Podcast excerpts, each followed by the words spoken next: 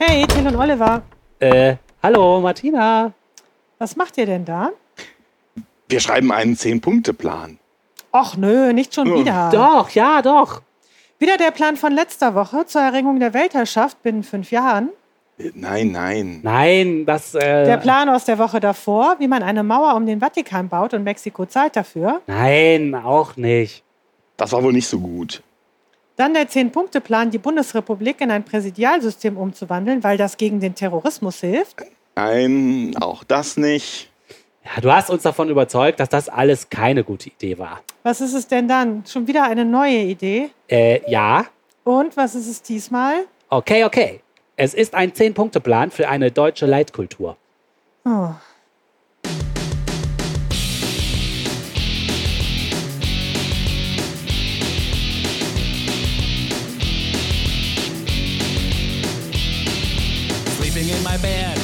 Herzlich willkommen, liebe Hörerinnen und Hörer.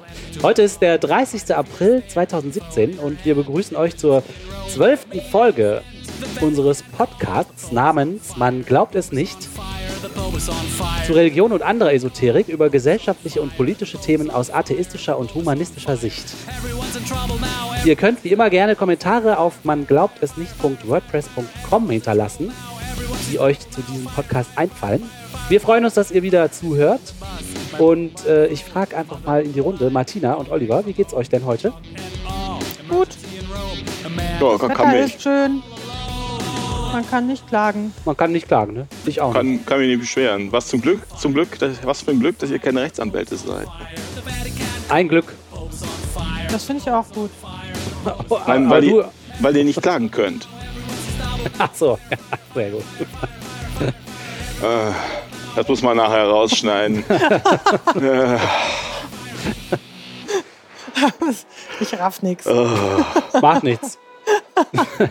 Ich glaube, der Olli fängt am besten einfach mal an äh, mit unserem Traditionssegment des Bodycounts des Friedens. Gut. Ich habe am Tag nach unserer letzten Sendung angefangen zu zählen. Äh, da sind zwei Transgender-Leute totgeprügelt worden in Saudi-Arabien. Und zwar in Polizeigewahrsam am 15.03., zumindest war der Bericht vom 15.03. Es gab einen Verletzten beim Attentat auf Polizisten und Soldaten im Flughafen Orly in Paris, Frankreich, am 18.03. Vier Tote und 40 Zel- äh, Verletzte in London. Am 22.03. es gab einen gescheiterten Anschlag in Antwerpen in Belgien. Am 23.03. es gab 20 Tote und vier Verletzte bei einem Attentat auf den Sufi-Schrein im Punjab in Pakistan. Am 2.04. der äh, Täter oder der Haupttäter hat aber erklärt, dass die Opfer nach der Folterung spirituell gereinigt worden seien. Das fand ich besonders schön. Das heißt, er hat ihnen also quasi einen Gefallen getan. Drei Leute sind totgeschlagen worden, auch im Polizeigewahrsam. Und 100 bis 200 Leute sind einfach verschwunden in Tschetschenien wegen des, ich zitiere das mal, des Verdachts auf nicht traditionelle, sexuelle Orientierung. Der Sprecher des Präsidenten da dementiert allerdings, er sagt, es gibt überhaupt keine Schwulen im Land, deshalb könne man auch keine totschlagen. So am 3.4. Äh, es gab noch ein Bombenattentat in Russland, aber das war wohl politisch motiviert, das habe ich mal nicht mitgezählt. Den Bodycount. Ähm, fünf Tote und 14 Pol- Verletzte in Stockholm in Schweden am 7.4. 34 Tote und mindestens 60 Verletzte bei einem Bombenanschlägen auf Kirchen in Tanta und Alexandria in Ägypten am 9.4. Es gab einen Toten und drei Verletzte bei einem IS-Attentat auf das Katharinenkloster in Ägypten am 19.04. Es gab drei Tote in Fresno, Kalifornien, auch am 19.04. Es gab einen Toten und zwei Verletzte in Paris in Frankreich am 20.04. Die Taliban haben 140 äh, Menschen umgebracht und 160 verletzt bei einem Angriff auf eine Militärmoschee in Mazar-i-Sharif in Afghanistan am 22.04. Das heißt, seit unserer letzten Sendung gibt es mindestens 213 Tote und 314 Verletzte durch religiös motivierte Gewalt. Unglaublich. Mein Gefühl sagt, dass es im Monat äh, ungefähr 140 Tote gibt, 150, irgend sowas im Dreh. Und weil wir jetzt fast sechs Wochen keine Sendung hatten, sind es entsprechend mehr. Die Religion ist eine Kraft des Guten. Tja, Aber man kann doch den Leuten ihren harmlosen Glauben lassen. Ja, genau. Das, wen stört das denn schon, ob ich an Gott Ja. glaube oder nicht? Ne? Genau. Nee, es fällt mir, mir fällt es wirklich äh, schwer, da nicht zynisch zu werden. Äh, das ist aber doof. Ich möchte nicht zynisch werden, bitte. Gut. Danke, li- li- liebe Religiöse. Jetzt schafft ihr es auch noch, dass ich zynisch werde. Um nicht weiter zynisch zu werden, kommen wir direkt zum nächsten Thema. Und zwar hatte der aktuelle. Oh, Bundes- darf ich noch was dazu sagen? Ach so, Entschuldigung, Ähm, natürlich. lass mich noch was dazu sagen. Das fällt mir nur gerade ein, wegen in, in diesem Tschetschenien-Sache. Wo die, ich hatte da hier noch einen äh, Radiobericht auf NPR zugehört. Äh, die haben also systematisch Homosexuelle eingesammelt und die sind dann verschwunden. Und der Präsident hat auch gesagt, dass er es also bis zum, äh, das war eine, ungefähr eine Woche nachher, dass er es bis zum äh, Beginn des Ramadan schaffen will, dass es wirklich physisch niemanden mehr gibt im Land. Das, äh, äh, für mich heißt das, dass sie die umbringen wollen. Ja, Die wollen alle umbringen. Die wollen alle Wahnsinn. Leute umbringen. Wahnsinn. das war hier auch ziemlich groß in der Presse und das hat mich auch ziemlich schockiert. Und jetzt gibt es ja auch äh, Leute, die die Merkel auffordern, äh, den Putin darauf anzusprechen. Und ich frage mich, ich finde das auch wichtig, dass sie das machen soll. Man fragt sich natürlich, was das für Aussichten auf Erfolg hat, weil der Putin ja jetzt nicht gerade dafür bekannt ist, für die Schwulen einzustehen. Ne? Das ist alles so unglaublich. Lesben sind mal wieder vergessen worden, aber in dem Fall haben sie, glaube ich, Glück gehabt einfach. Das ist wieder diese komische Männeransicht, dass Frauen einfach Ja. keinen Sex haben, sondern nur Objekte sind. Da kommen die Ja. gar nicht drauf. In dem Fall Glück gehabt. Ich weiß nicht. Aber ich bin überzeugt davon, dass Tschetschenien ein sicheres Drittland ist, oder? Auf jeden Fall kann man alle Leute abschieben. Ja. Das weiß ich jetzt nicht. Das habe ich jetzt. Wie gesagt, man wird zynisch. es, es tut mir leid. Es, es tut mir leid. Mehr gute Ideen kommen von unserem Bundesinnenminister Thomas de Maizière de Maizière aus der CDU. Und zwar hat er einen Zehn-Punkte-Katalog für eine deutsche Leitkultur vorgelegt. Und ich hoffe, dass äh, der uns nicht in den Medien äh, das Butter, die, die Butter vom Brot nimmt mit, seiner, mit seinem Zehn-Punkte-Plan. Also da hat er, ähm, Thomas de Maizière hat offensichtlich äh, seine zehn Punkte äh, ausgerechnet in der Bild am Sonntag veröffentlicht. Ähm, ich kann mir die Bild am Sonntag nicht angucken, aber es gab ein Medienecho ähm, seit heute Morgen.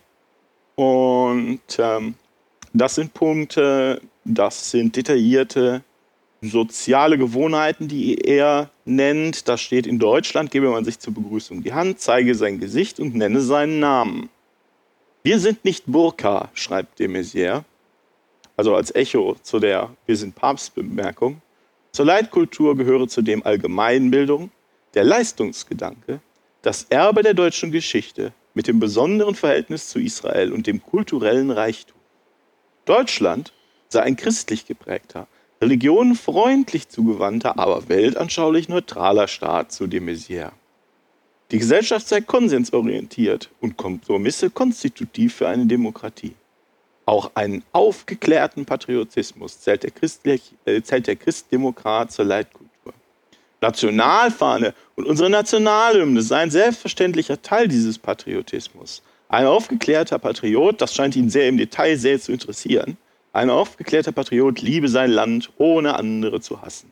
Interessant, was der damit für einen Zweck verfolgt, ne? Und gleich, was er gleich mal gemacht hat, ist Kritik am Begriff Leitkultur, wies er zurück. Genau, und Ich habe das, das habe ich jetzt, muss ich sagen, ich aus dem Foto, diese Zusammenfassung habe ich im Fokus. Was soll man dazu sagen? Also ich frage mich natürlich, äh, der de Maizière, der sagt solche Sachen ja nicht einfach ohne Grund. Ich stelle mir vor, der hat irgendeine Agenda und äh, diese, diese zehn Punkte gehören irgendwie dazu und der will damit irgendwas erreichen. Und in der Süddeutschen steht, de Maizière wirft auch die Frage auf, was mit jenen Menschen passieren solle, die nach Deutschland gekommen seien und eine Bleibeperspektive hätten, eine solche Leitkultur aber ablehnen. Bei denen wird die Integration wohl kaum gelingen, schreibt der Innenminister. Im Umgang mit diesen Menschen sollte man sich dann von der Unterscheidung zwischen dem Unverhandelbaren und dem Aushaltbaren leiten lassen. Also für mich klingt das sehr danach, als ob der de Maizière hier begründen will, also das geht in eine ganz klare Richtung gegen, gegen Flüchtlinge, finde ich. Also ja, oder gegen den Islam sich an, abzugrenzen. Ne? So ein Gefühl kommt bei mir da auf. So, wir sind Also nicht ganz Burka, ehrlich. ist ja ziemlich eindeutig, ne? ja, Aber wenn ich mir das so angucke, kann ich da vielleicht die Hälfte von. Ne? Ich bin, Ja. ich, ich finde, Deutschland ist kein, sollte nicht christlich geprägt sein. Ja, historisch, meinetwegen, aber doch nicht in, im aktuellen Vorgehen. Ich bin Religionen nicht freundlich zugewandt. Und den aufgeklärten Patriotismus von de Maizière, hier Nationalfahnen und Nationalhymne seien selbstverständlicher Teil dieses Patriotismus, das könnt ihr gerne ohne mich machen. Ja, das könnt ihr ich gerne ohne mich machen. Ich, wie habe ich ja schon mal gesagt, ich lebe in den USA. Ich sehe gerade, wohin der aufgeklärte Patriotismus führt. Ein aufgeklärter Patriot liebe sein Land, ohne andere zu hassen. Das ist, ist also mal wieder zeigt sich, das ist keine gute Idee. Überraschung. Und ich möchte mich seiner Leitkultur nicht anschließen. Dann ge- gehöre ich offensichtlich auch zu denen, die, äh, wie, wie, was hast du eben gesagt, Till? die man nicht integrieren kann. Ich, die, ich bin Bei da auch denen nicht die Integration kaum gelingen kann. Ja, tut mir leid. Bin ich vielleicht jetzt 50 oder 60 Prozent integriert? Tja, Also was soll denn das? Was denkt er sich denn dabei? Also gut, ta wahltaktisch vor der Bundestagswahl Ja. möchte er versuchen, die AfD-Leute einzufangen. Ja. Genau, das denke ich auch. Aber- und der aber- füttert seine Stammtischfans. Dann haben die nämlich, dann haben die nämlich Gründe an der Hand, wo man so mit zwei Bierintos sagen kann, ne, das hat der de Maizière auch gesagt hier, die geben mir noch nicht mal die Hand, raus mit denen. Ja, ich glaube auch, dass das was mit der Wahl Und der grüßt mich hat. nie, wenn ich an dem vorbeikomme. Das gehört hier nicht hin, sowas, raus mit dem. Das ist auch nicht, wird er auch nicht umsonst bei der Bild veröffentlicht haben. Ne? Ja, eben, genau. Das ist das Zielpublikum. Ja, denen ist ja Aber trotzdem, das ist nicht irgendeine Witzfigur, der sowas sagt. Der ist ja Bundesinnenminister. Ähm, Genau. Wenn der sowas sagt, gehen mir die Alarmglocken an. auf jeden Das Fall. ist äh, taktisch hin, Taktik hin, Taktik her. Was soll das denn? Ja, Ja, ja, Thomas was soll das weiß denn? ja. Thomas, was soll das denn? ich finde es auch unmöglich. Also ich wähle den schon mal nicht. So, Das hat er jetzt Echt? davon. das hat Was er jetzt davon. So, ja, kann er sich mal überlegen. Unser nächstes Thema lautet, ähm, Trumps Kandidat äußert sich zu Rechten von Transpersonen. Und da kommt das, da fällt das schöne Zitat, das böse Zerquetschen. Ja, es gibt Mark Green, das ist der zukünftige Heeresminister, was also eine Ebene unter dem Verteidigungsminister ist. Und äh, der kritisiert, hat hier in einem, ich glaube, es war auch im Podcast, dass die kriti kritisiert, dass die politische Linke Transsexuellen erlauben wolle, öffentliche Toiletten zu benutzen, die ihrer Geschlechtsidentität entsprechen. Das schließt er sei frauenfeindlich und dann sagt er, und das ist kein Scherz und das ist ein Zitat, es gibt Millionen Frauen, die potenziell an posttraumatischen Belastungsstörungen leiden, weil sie vergewaltigt worden sind. Und sie sitzen jetzt in einer Toilette, in die ein Typ reinläuft. Ich weiß nicht, ich habe vor der, ähm, vor der Präsidentschaftswahl ein Werbevideo gesehen von den Republikanern. Ähm, das ist so ein Video, da ist so, man hört also im Hintergrund Spielplatz, Spielplatzgeräusche und das ist irgendwie so ein Klohaus. Da gibt es so ein schleimiger Typ mit drei Tage Bart und Sonnenbrille und so einem Käppi. Also genau wie man sich so einen Kinderficker vorstellt. Gut, wir wissen, Kinderficker tragen schwarze Frauenkleidung und äh, sind Pfarrer. Aber so wie man sich das vorstellt, wie man sich so einen Sexualverbrecher vorstellt, und der schleicht sich so in so eine öffentliche Frauentoilette rein. Also äh, impliziert ganz klar, um sich da an kleinen Mädchen zu vergehen. Und das ist halt das Bild, was die Konservativen hier in den USA von transsexuellen Leuten erzeugen wollen. Die sind also, die können, die können sich nicht vorstellen oder die wollen sich nicht vorstellen, dass die Leute wirklich transsexuell sind, sondern sie tun nur so, Um an die Kinder dann- ranzukommen. Um, um an die Kinder ranzukommen. Und was das jetzt, das macht mit diesem, äh, mit, mit diesem Werbevideo, das macht ja wirklich überhaupt gar keinen Sinn. Äh, also er Ja, ja, sagt das hier, er sagt hier noch, äh, also das als bisschen als Kontext, er sagt hier noch, für mich, also dieser Mark Green, für mich als Senator liegt meine Verantwortung laut dem Römerbrief darin, eine Umgebung zu schaffen, in der Menschen, die rechtschaffen sind, belohnt werden und Menschen, die falsche Dinge tun, zerquetscht werden. Das Böse wird zerquetscht. Das ist natürlich auch eine sehr drastische Sprache, die er hier wählt. Ja, in deren Vorstellungen müssen transsexuelle Menschen ja äh, Leute sein mit perversen Gelüsten, die sich verkleiden, um an kleine Kinder ranzukommen und dann auch noch Sonderrechte in der Gesellschaft einfordern und immer nur alles auf den Kopf stellen wollen. Ne? Eine, eine falschere Ansicht gibt es ja eigentlich gar nicht. Wenn ich darüber. das richtig einschätzen kann, ist das hier in den USA eine weit verbreitete Ansicht, dass das genauso ist. Wie das in Deutschland ist, äh, kann, kann ich nicht einschätzen. Vielleicht sind die Leute da etwas aufgeklärter. Leute, liebe Religiöse, könnt ihr die Leute nicht einfach in Ruhe lassen? Muss, müsst ihr da jetzt so eine Treibjagd veranstalten? Lasst die Leute doch einfach in Ruhe. Die haben schon genug Probleme. Ja. Fällt mir nichts Und sind auch ein. keine, sind auch nicht die Leute, die sich an Kindern vergreifen. Also. Ja, es, das muss man ja noch nicht mal erwähnen, weil das Ja. so schwachsinnig ist. Ja, aber wenn damit argumentiert wird, muss man das schon halt erwähnen. Ja, ja, das stimmt schon. Aber das ist genauso komisch wie, also ich sehe das immer so aus der Ferne hier, aus Europa, diese Diskussion in den USA über diese Toiletten. Und dann ist in den Zeitungen Bilder von diesen Strichmännchen und Strichfrauen und dann so äh, Mischwesen und dann so neutrale Schilder und dann diese Riesendebatte, die darüber läuft und total angeheizt wird von solchen Fundamentalisten. Und es wirkt immer so merkwürdig, dass man sich über so Toilettenschilder so sehr streiten kann und dass man da Leute so sehr diskriminiert äh, wegen solchen, also Ja. an solchen profanen Sachen hängt sich dann sowas total Fundamentalistisches auf. Wisst ihr noch, wisst ihr noch, als wir über den Krieg mal, wir haben ja mal über den Krieg gegen Weihnachten gesprochen. Ja, Ich weiß nicht, ob ihr das noch wisst. Der Krieg gegen Weihnachten bricht hier jeden äh, Oktober in der, in der äh, konservativen Presse aus. Und das ist also was verortet, dass die, die bösen Liberalen, also das, in Deutschland würde man sagen die Linken, allerdings gibt es in den USA keinerlei organisierte Linke, zumindest keine, die ich wahrgenommen habe. Und, das ist ganz eindeutig. Niemand, die, die, die böse Linke würde Weihnachten kaputt machen wollen, indem sie den Leuten schöne Feiertage wünscht, anstatt frohe Weihnachten. Und manchmal wird noch ein Chanukka-Leuchter neben dem Weihnachtsbaum aufgestellt.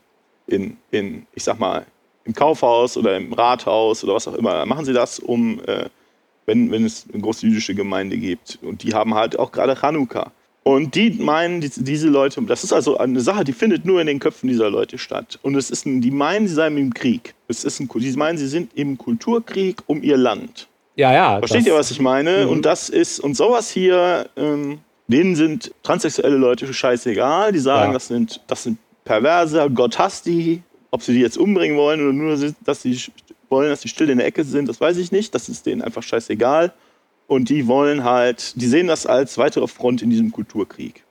Um den Kulturkrieg zu gewinnen, muss man diese Leute zerquetschen. Was sagt er?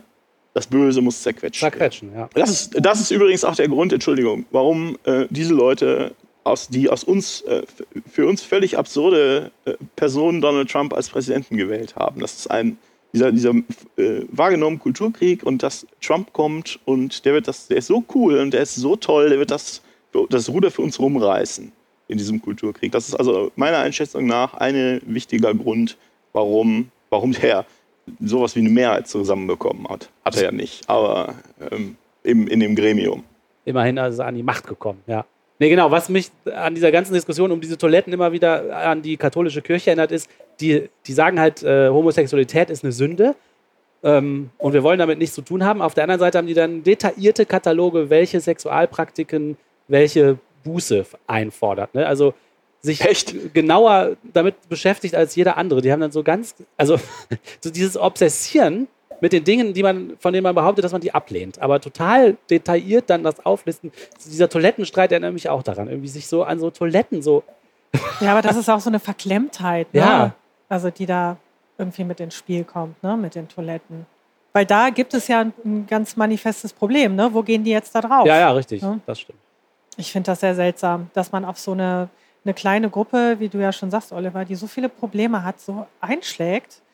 Und das mit diesem Kulturkrieg, ja, das ist vielleicht eine Erklärung, aber das ist einfach so eine Hetzjagd gegen jeden, der andersdenkend ist, weil es ihnen zu kompliziert ist. oder Ja. Ja, genau. Ja. Ja. Weil man Nein, ich wollte das nicht, ver Nee, ich wollte weiß, das nicht die- verharmlosen. Ja, schon die, aber das ist die, die meinen, wir müssen die Leute totschlagen oder zerquetschen. Das könnte ja auch figurativ gemeint sein. Argumentativ zerquetschen, Ja, durch Liebe zerquetschen. Umarmung. ähm, Umarmung. ähm, die meinen, weil das ist halt eine weitere Front, wo die, die, die aufgemacht wird gegen sie. Gegen die natürliche, das natürlich christliche Empfinden. Traurig. Gegen den freundlichen, wie war das noch? Gegen den äh, positiven Patriotismus, ähm, den äh, Herr de Maizière, Aufgeklärter äh, Patriotismus. genau. Das, was, was er eben gesagt hat, das bedeutet ja auch alles, dass er weiß, wie das richtige Deutschlandbild ist. Ne?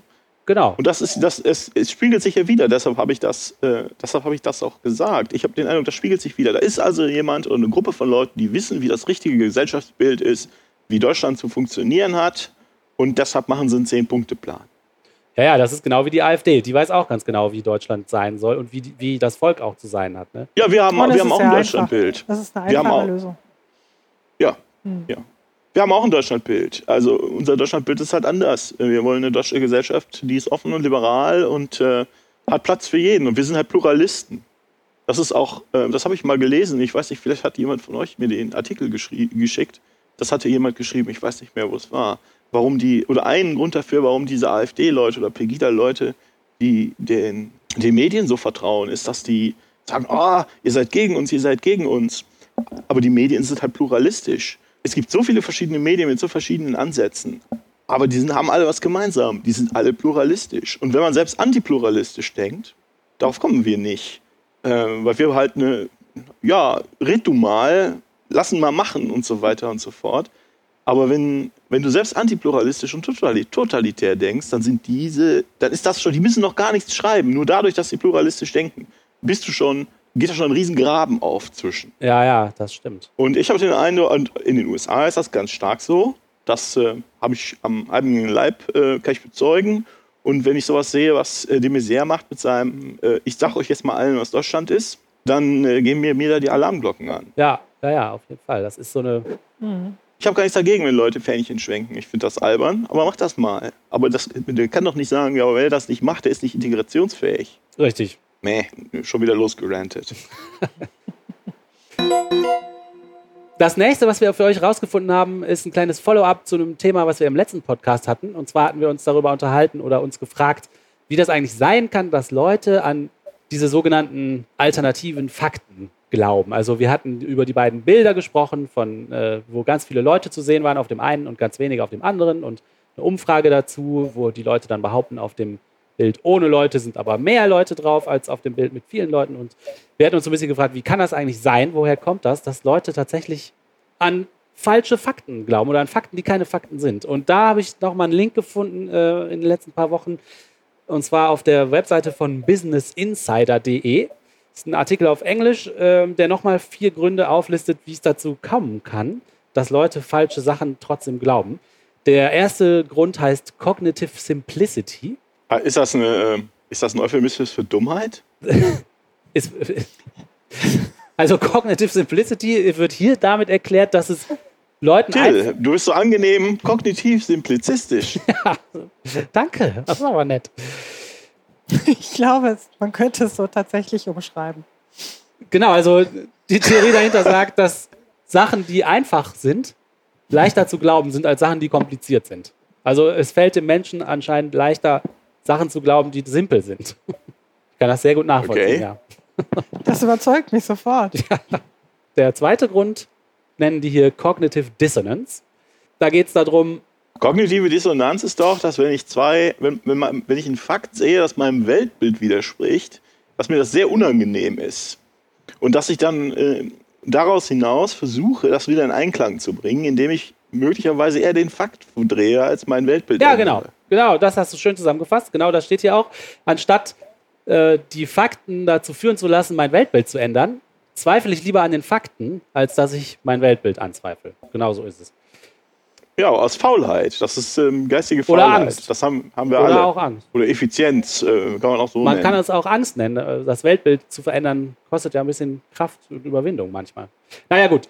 Der dritte Effekt, den der Business Insider hier identifiziert, ist der sogenannte Backfire-Effekt. Und da, äh, der beschreibt, dass wenn man Leuten äh, mit Fakten äh, in, also in Kontakt bringt, die ihrem Weltbild widersprechen, dass das halt bei diesen Leuten dann nicht dazu führt, dass die ihr Weltbild verändern und den Fakten entsprechend anpassen, sondern dass die eher im Gegenteil noch mehr ihr falsches Weltbild bestätigt sehen, komischerweise. Also ich habe das so genannt äh, wie so ein kindliche, eine kindliche Trotzreaktion. Also dass man halt sagt, nein, nein, nein, nein, nein. also nur aus, also je mehr man die Leute mit den Fakten in, also in Kontakt bringt, desto mehr beziehen sie trotzdem sich auf ihr eigenes falsches, altes Weltbild. Also ganz komisch.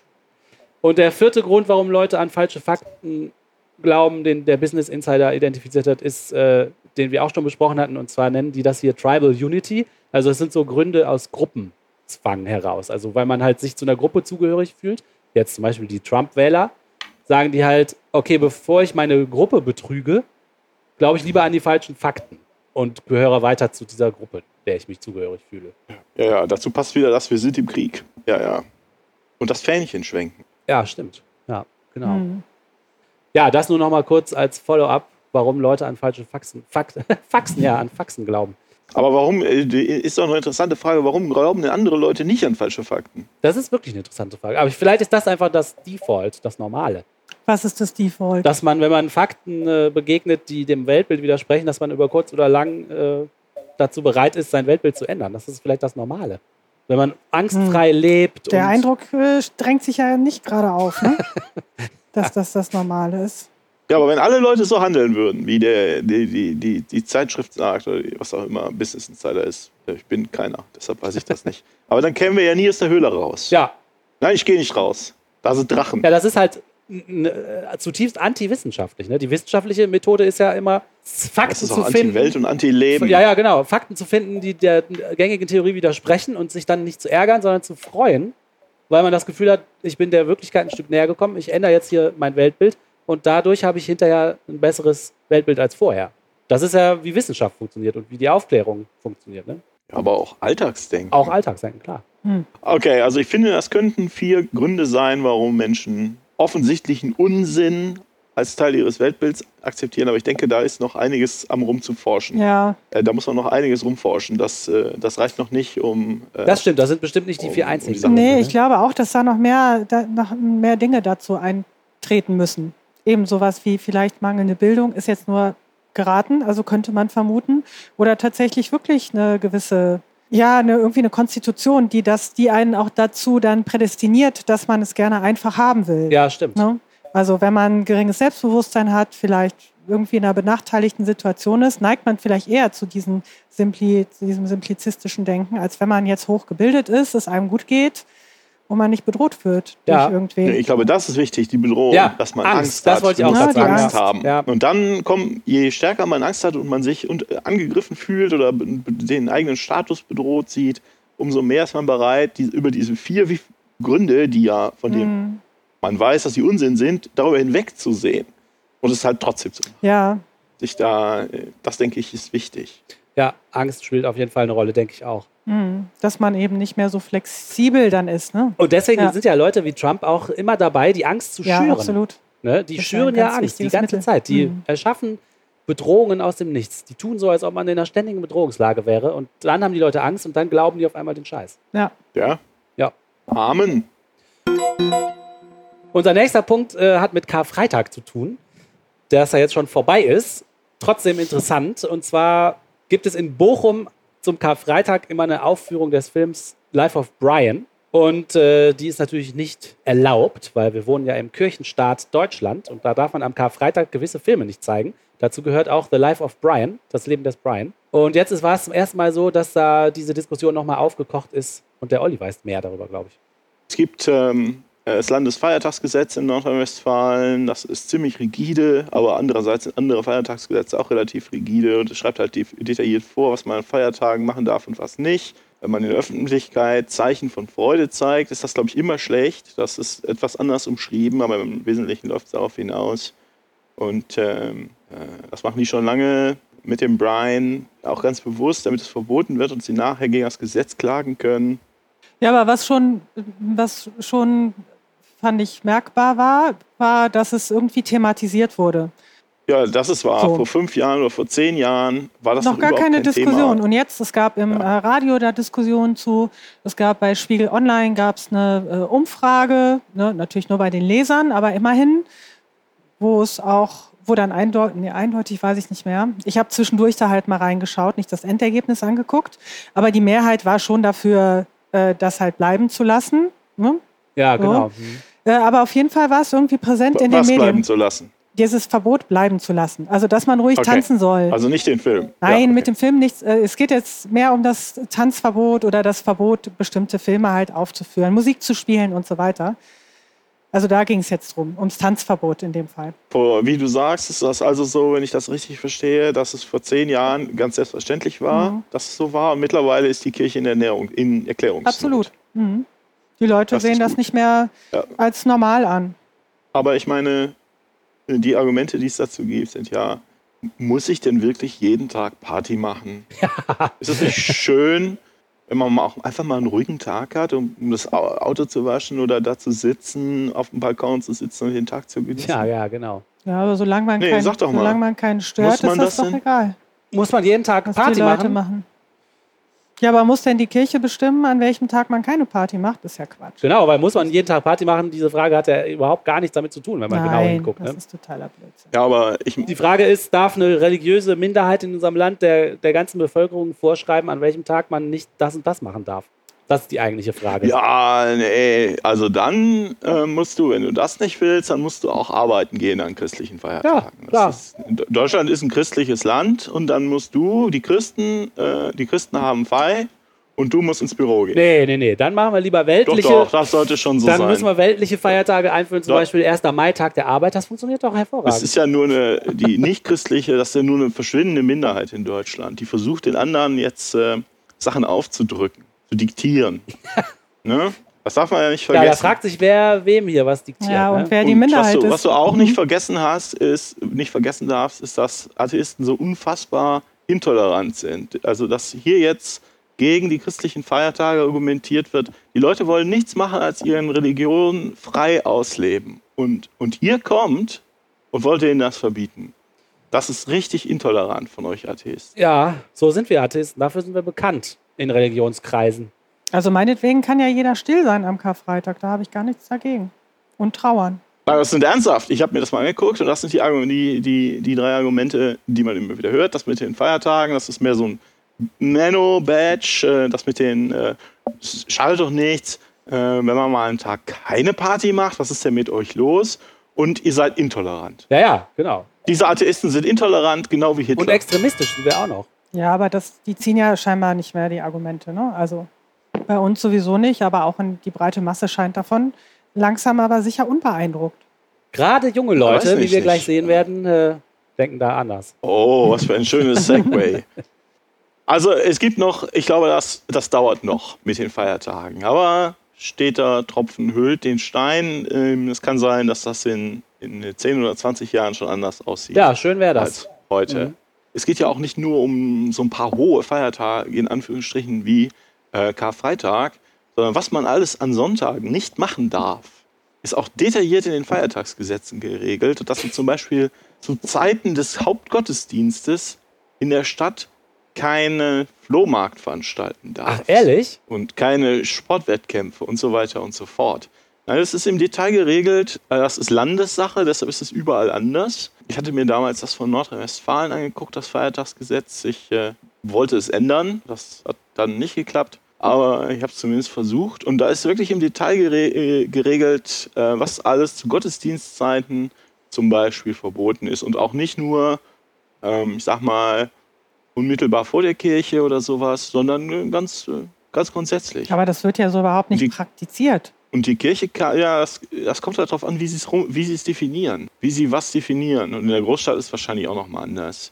Die haben jetzt angefangen, vor ein paar Jahren ähm, äh, haben sie angefangen, da eine gewisse minimale Diskussionsbereitschaft zu zeigen, weil sie ihnen aufgefallen ist, dass sie das dann ja eigentlich auch für die Muslime machen müssten. Ja, ja, genau. Dann kommt man natürlich. Und das wollten wir nun wirklich Nee. nicht. Da könnte ja jeder kommen. Das ist genau wie der Streit mit dem, äh, mit dem Muezzin-Ruf. Ne? Dann fällt einem auf einmal auf, oh, dann müssen die, Die das ja auch dürfen. Mhm. Ups. Deswegen gibt es ja jetzt auch viele Vertreter der Kirchen, die Religionsunterricht äh, für islamische Schüler fordern, ne? weil sie ihren eigenen nicht hergeben wollen. Also, ich lese mal ähm, Paragraph 5 des ähm, Landesfeiertagsgesetzes von Nordrhein-Westfalen vor. Verbotene Veranstaltungen. An Sonn- und Feiertagen sind während der Hauptzeit des Gottesdienstes verboten. Öffentliche Veranstaltungen unter freiem Himmel und öffentliche Auf- und Umzüge, die nicht mit dem Gottesdienst zusammenhängen. Alle der Unterhaltung dienenden öffentlichen Veranstaltungen, bei denen nicht ein höheres Interesse der Kunst, Wissenschaft oder Volksbildung vorliegt. Öffentliche Veranstaltungen in geschlossenen Räumen, soweit hierdurch der Gottesdienst unmittelbar gestört wird. Größere sportliche Veranstaltungen und solche, durch die der Gottesdienst unmittelbar gestört wird. Dieses Verbot gilt nicht für den 3. Oktober. Da, aber da hält sich doch Krass. kein Mensch dran. Das ist doch totaler Quatsch. Das kann ich mir auch nicht vorstellen. Da hält sich Köln da niemand als dran. Stadt, wo so viele Veranstaltungen immer sind, kann ich mir auch Da nicht vorstellen, dass sie dann auch noch das in. Äh, Unter Artikel Beachten. 2. Soweit Märkte an Sonn- und Feiertagen zugelassen sind, dürfen sie erst nach der ortsüblichen Zeit des Hauptgottesdienstes beginnen. Das ist aber nicht so. Die ortsübliche Zeit des Hauptgottesdienstes wird von der öffentlichen Ordnungsbehörde im Einvernehmen mit der Kirche festgelegt. irre. Das wusste ich überhaupt nicht. Sehr irre. Kann man sich nur freuen, dass es nicht so streng gehandhabt wird, anscheinend. Ne? heutzutage. Vielleicht haben die die Zeit auf 4 Uhr morgens festgelegt. ja, Tja, kann sein. Ich bin nicht sicher. Äh, Das, ist ja, das klingt ja so, als ob das jede Behörde anders macht. Das heißt, es ist im Wesentlichen, äh, jedes Städtchen äh, kann das entscheiden. Aber ich denke, wenn, die, wenn das Städtchen falsch entscheidet, kann die Kirche klagen und muss mit dem Finger zeigen auf Paragraph 5 des Landesfeiertagsgesetzes und dann werden die Recht bekommen. Ja, aber das machen die dann nicht. Da kommt ja nicht gut an, ne? dann im Städtchen, wenn der schöne Markt abgesagt aber, wird, aber weil Martina, die Kirche das klagt. weißt du doch gar nicht. Warum, in welchem Städtchen ist denn am Sonntagmorgen ein Markt von 7 bis 9? Ja, aber Veranstaltungen sind da ja nun Oder 7 schon. bis 10? Ja, aber wie du hast doch gerade aufgezählt, wie viele Veranstaltungen darunter fallen. Also natürlich ist da aber vom Brauchtumsverein zum Beispiel mal ein Frühshoppen.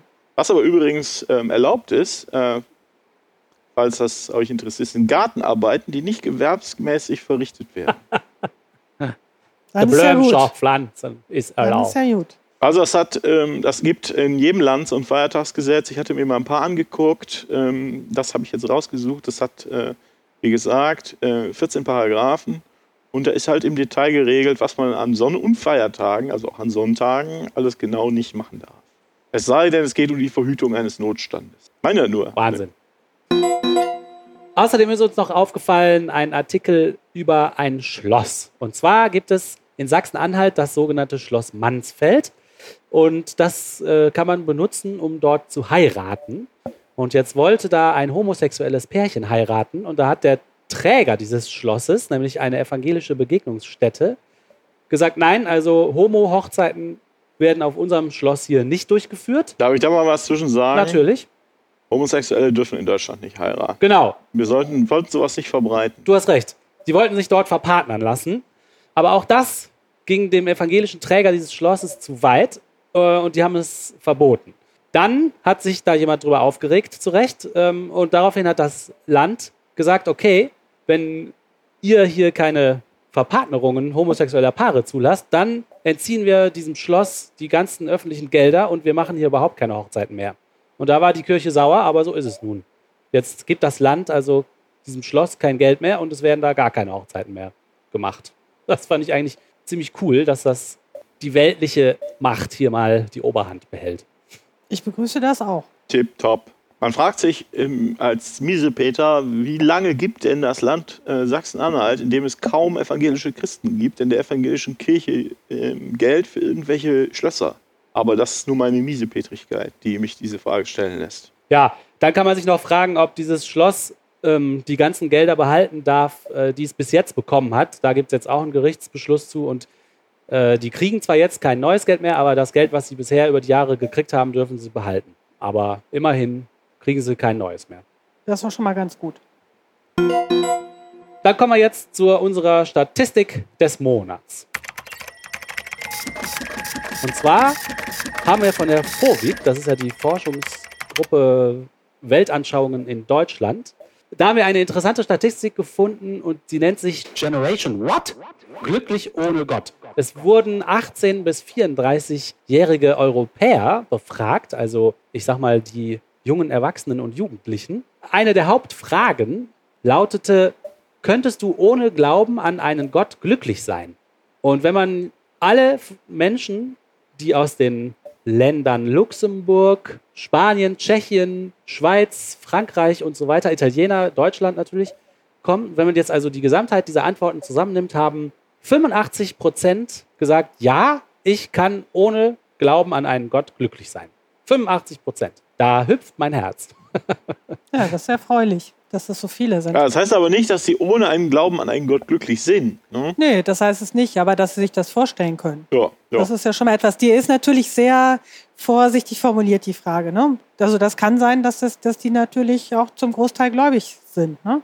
Ja, das kann natürlich sein. Aber immerhin könnte man sich vorstellen, Ja. dass auch ohne Gott man glücklich sein kann. Das ist schon mal sehr gut. ja. Und Stimmt. wo ist... Ich, ich habe nur den Eindruck, bei solchen hätte, wäre, wenn, was ist denn deine Meinung? Wie fühlst du dich denn ganz tief in deiner Bauchgrube heute? Bei solchen Fragen kommt es immer ganz, ganz stark auf die Fragestellung an. Ja. Auf die wirklich konkrete Formulierung. Ja. Man fragt die Leute ja nicht, sag ja, ja oder nein, nein, sondern so, wenn du so, ah, da war, letztens war wieder eine Umfrage, über die, was die Leute glauben würden zu irgendwelchen Gottesfragen und das passte nicht so recht. Und äh, da war die Fragestellung halt leicht. Das, da sind ganz leichte Nuancen. Ja, das Wenn du stimmt. fragst, die Leute fragst, glaubst du denn an gar nichts? Ja. Dann äh, ist das was anderes, als wenn du sagst, ich bin frei äh, von einem Gedanken an einen theistischen Gott. Ja, oder glaubst du an die Dreiheiligkeit? Ne? So ganz konkrete Ja, Fragen. genau. Das ist leichter mit Nein zu Und beantworten. Wenn du, wenn du Leute fragst, glaubst du denn gar, bist du völlig ohne jeden Glauben? Ja. Dann äh, na, Moment mal. ja, das stimmt. Also die Frage kann man sehr leicht mit Ja beantworten, ne? muss man schon sagen. Das stimmt, ja. Aber solche Tendenzen, es ist ja. Ja, ist eine Tendenz abzulesen, denke Ja. ich, finde ich interessant und äh, ich finde auch, dass äh, man solche Tendenzen natürlich irgendwie unterstützen sollte, damit, wenn diese Leute dann erwachsen werden und wählen gehen oder Entscheidungen mal treffen, Die sind 18 bis 34. Die, die die sind dürfen erwachsen wählen. und dürfen ja, wählen. Genau, wunderbar. Dass sich das dann auch äh, niederschlägt und das kann man ja befördern mit, weiß ich auch nicht. Also was ich hier äh, schön finde, ist, wenn man mal an die Aufschlüsselung guckt hier unten, da gibt es äh, keinen Unterschied, kaum Unterschied zwischen niedriger, mittlerer oder höherer Bildung. Also angestrebter Ah. bzw. erreichter Bildungsabschluss, niedrig, mittel und höher, kaum Unterschiede. Da hätten wir jetzt vielleicht vermutet, also ich hätte vielleicht vermutet, dass die mit dem niedrigen Bildungsniveau vielleicht stärker am Glauben hängen. Stimmt. Ja, aber wir sind ja Aber- auch elitarische Bastarde. Ja, wir sind auch da vor, vor, mit Vorurteilen natürlich immer Genau. schnell am Start. Genau. Also schön ist auch das nächste, das nächste Schaubild auf der Seite. Ich weiß nicht, ob ihr da noch was zu sagen wollt. Ich habe kein Vertrauen in folgende Institutionen. Mhm. Und hier sieht man, religiöse Institutionen kommen da am schlechtesten weg mit 86 Prozent. 86 Prozent haben kein Vertrauen in religiöse Institutionen. Leider kommt direkt danach auch die Politik und die Medien. Ja, das überrascht. Das hätte ich nicht gedacht. Dass junge Leute den Medien so wenig vertrauen, hätte ich nicht gedacht. Oh, das ist gefährlich, ne? Ja, aber weil junge Leute sind doch die, die die Medien wahrscheinlich am meisten nutzen. Ne? Ja, aber die machen sich so ein bisschen Pipi Langstrumpf-mäßig ihre eigene Welt und ich glaube, viele lesen tatsächlich nicht mehr die Medienmedien, die journalistischen Medien, Mhm. sondern gucken halt wirklich viel bei Facebook rum, ne? Ja, ja Schwierig. interessant. Und schön. Ja, ja, weil Insgesamt haben die wenig Vertrauen, ne? Muss man jetzt mal Ja, sagen. ja, das stimmt. Also non, äh, wie heißt das? Non-Governmental Organizations, NGOs, kommen hier in der Umfrage am besten weg. Nur 41 Prozent der Befragten sagen, sie haben kein Vertrauen in NGOs. Aber also das ist ja auch noch viel, ne? Ja, ist auch. Ja, aber ich meine, das ist ja auch, was ist das denn für eine Frage? Gibt, was denn für NGOs sind denn da gemeint? Tja, Amnesty International zum Beispiel. Ja, genau, auf der einen Seite. Und auf der anderen Seite ist es der, ähm, die Pius-Bruderschaft oder was auch immer. Das, das kann ja alles Mögliche sein. Ja, ja. Ähm, das finde ich ein bisschen. Das ist, welches Vertrauen haben Sie in Farben? Ja, Das, ähm, irgendwann ist die, die anderen sind konkreter. Die fragen nach der Polizei, also wahrscheinlich nach der Polizei ihres jeweiligen Landes, nach den, Schulen, wo sie waren, aber NGOs, es ist halt äh, Ja, so ein Riesending, finde ja. ich. Na gut. Aber ja, es ist halt ein Anzeichen, aber man müsste, müsste, wenn man es einen echt interessieren würde, müsste man näher fragen. Interessant fände ich ja, das steht hier leider nicht, in was haben die Leute denn Vertrauen? Oder haben die in gar nichts mehr Vertrauen? naja, 50 Prozent vertrauen NGOs. Ja, Das ist eine gute Frage. Ja, insgesamt vertrauen die wenig, ne? Also Mhm. äh, ich glaube, dass das schon, also dass das realistisch ist. Einfach weil es ja auch so viele unterschiedliche Meinungen und Medien gibt oder Medienmeldungen. Mhm. Ja, und ein kleines Detail, was mir aufgefallen ist. In Belgien sagen die meisten Leute, ich könnte ohne den Glauben an einen Gott glücklich sein. Nämlich fast 93 Prozent. Und in Griechenland sagen die wenigsten Das sind Leute. ja mehr Leute, als es da überhaupt gibt. Ja, in Griechenland sagen die wenigsten Leute, sie könnten ohne den Glauben an einen Gott glücklich sein. Und zwar 68 Prozent ungefähr. Und Deutschland ist auf dem vorletzten Platz mit 79 Prozent. Cool wäre so eine Art äh, Fortschritt über die Jahrzehnte zu haben, äh, so eine Fortführung, um zu Ja. sehen, in welche Richtung sich das entwickelt. Oder auch, ähm, ist es eine Altersfrage oder ist es eine Generationenfrage? Äh, wir neigen immer dazu, ähm, wenn es um, wenn es um positive Entwicklung äh, geht, zu sagen, das ist eine Generationenfrage. Das heißt, die Leute bleiben auch so. Aber das kann natürlich gut sein, dass sobald die in eine andere Alterskohorte eintreten, dass sie ihre Meinung langsam Das ändern. kann sein. Ja, das kann natürlich sein, klar. Also das äh, Deswegen meinte ich- halt nicht. Deswegen meinte ich, das erscheint mir förderungswürdig, damit es eben nicht so ist, dass die Leute ihre Meinung ändern, wenn die Mhm. älter werden. Ja, richtig. Aber Deutschland ist ein christlich geprägtes Land. Schade. Um es nochmal zu sagen. Und alle müssen Fähnchen wählen. Ja. Unser nächstes Segment widmet sich einem etwas ernsteren Thema, liebe Hörerinnen und Hörer. Und zwar haben wir uns überlegt, wir wollen über, ich nenne es einfach mal, den großen Themenkomplex Sterbehilfe reden, obwohl das Wort wahrscheinlich fachlich gar nicht korrekt ist, wahrscheinlich. Ne? Und die Martina ist unsere Expertin heute. Okay. Ja, dann äh, ja, Sterbehilfe ist durchaus ein korrekter Begriff Okay, für das, wunderbar. wo- worüber wir hier sprechen. Ähm, ja, es geht darum zu schauen, wie äh, ein Menschenleben zu Ende gehen kann, darf, wer dabei helfen kann und so weiter. Und es gibt da unterschiedliche Positionen. Also aufgehangen haben wir das Ganze nochmal an der, auch an der rechtlichen Lage. Es ist ja ein Gesetz verabschiedet worden in Deutschland. Oliver, wann war es genau? 2015? Ich glaube, es war im Sommer 2015. 15, ne? Äh, Mhm. Wo es darum ging, soll jetzt eine bestimmte Art von Sterbehilfe, da kommen wir gleich noch, in Deutschland äh, durch Ärzte in Deutschland erlaubt sein oder nicht. Äh, und es haben sich dann diejenigen durchgesetzt, die eben nicht dafür waren, dass man äh, da eine eher liberale Haltung, wie sie zum Beispiel in Holland schon her herrscht, einnimmt, sondern es war eher aus der Sicht derjenigen, die da eher eine- einen liberalen Ansatz haben, ein Rückschritt. Also vielleicht erstmal, worum geht es hier? Äh, um Sterbehilfe. Es gibt da unterschiedliche Positionen, um mal eine zu nennen von äh, dem Herrndorf, ne, ein Schriftsteller, der sich ja äh, selber erschossen hat. Der war der Meinung, dass es eigentlich in jeder Apotheke Gift geben sollte, mit dem sich ein erwachsener Mensch entsprechend äh, töten können sollte. Ne? Also dass das jedem zur Verfügung steht, weil wir eben Verantwortung für äh, unser eigenes Leben haben und wir dafür, äh, um da einen würdigen Tod eben entsprechend zu erlangen, da keinen Arzt für brauchen und auch sonst niemanden, ne? sondern dass das absolut zugänglich sein sollte. Also hier absoluter Liberalismus auf der einen Seite. Auf der anderen Seite gibt es Positionen wie die von Peter Hinze, der inzwischen verstorben ist, der CDU an, angehört, der damals dafür gekämpft hat, dass es, kommen wir später noch zu, äh, dass, das, dass die Sterbehilfe in einer gewissen Art eben erlaubt wird, der das aber unter sehr starken Einschränkungen wollte. Also, dass die Menschen, dass wirklich festgestellt wird durch unterschiedliche Ärzte, dass die Menschen äh, sehr stark leiden, dass sie das natürlich selber wollen und so weiter. Also, es gibt da so eine gewisse Bandbreite. Äh, Ich habe jetzt mal hier das Buch von dem Uwe Christian Arnold. Uwe Christian Arnold ist ein Humanist und äh, Sterbehelfer in Deutschland, so zugrunde gelegt. Er argumentiert da eben dafür, dass die Sterbehilfe in bestimmten Formen durchaus erlaubt sein soll und dass das eben den Betroffenen auch hilft ne, und nicht denen irgendwie schadet, äh, zugrunde gelegt. Den hat man auch schon in ganz vielen Talkshows gesehen. Die habe ich mir auch noch mal angeschaut, äh, wo auch kontrovers diskutiert wird, ne, pro und contra. Also interessant ist, dass 70 äh, Prozent der befragten Deutschen äh, auf ärztliche Sterbehilfe zurückgreifen würden. Das ist eine Forsa-Umfrage von 2015. Das heißt, ein Argument äh, oder eine Kritik an diesem Beschluss der Regierung war halt auch, dass es überhaupt nicht dem Willen der Leute entspricht, die nämlich sehr wohl gerne möchten, dass ihnen geholfen wird, wenn sie irgendwann ernsthaft beschließen, an einem Punkt eben nicht mehr weiterleben zu wollen. Ja, das passt, äh, das passt ganz gut ins Bild. Es gibt auch, ich hatte eine Umfrage von 2014 gefunden, also ein Jahr davor. Mhm. Da war die Fragestellung etwas anders. Da sagen vier Fünftel der Deutschen, ähm, dass die Sterbehilfe gegenüber aufgeschlossen sind. Ja, also das scheint äh, auch unter, ich habe ja jetzt keine Statistik zu, die gibt es aber, das ist auch unter äh, durchaus unter Leuten, die in Kirchen, also die der Kirche angehören, durchaus auch verbreitet. Also da gibt es auch durchaus die Meinung, äh, dass Sterbehilfe bitte zulässig sein soll. Also das ist ein Mhm. streitbares Thema. Und es gibt auch viele äh, Anhänger eben der äh, Sterbehilfe. Also was gibt es da für unterschiedliche Arten der Sterbehilfe? Einmal gibt es die Sterbebegleitung. Das ist die Palliativmedizin.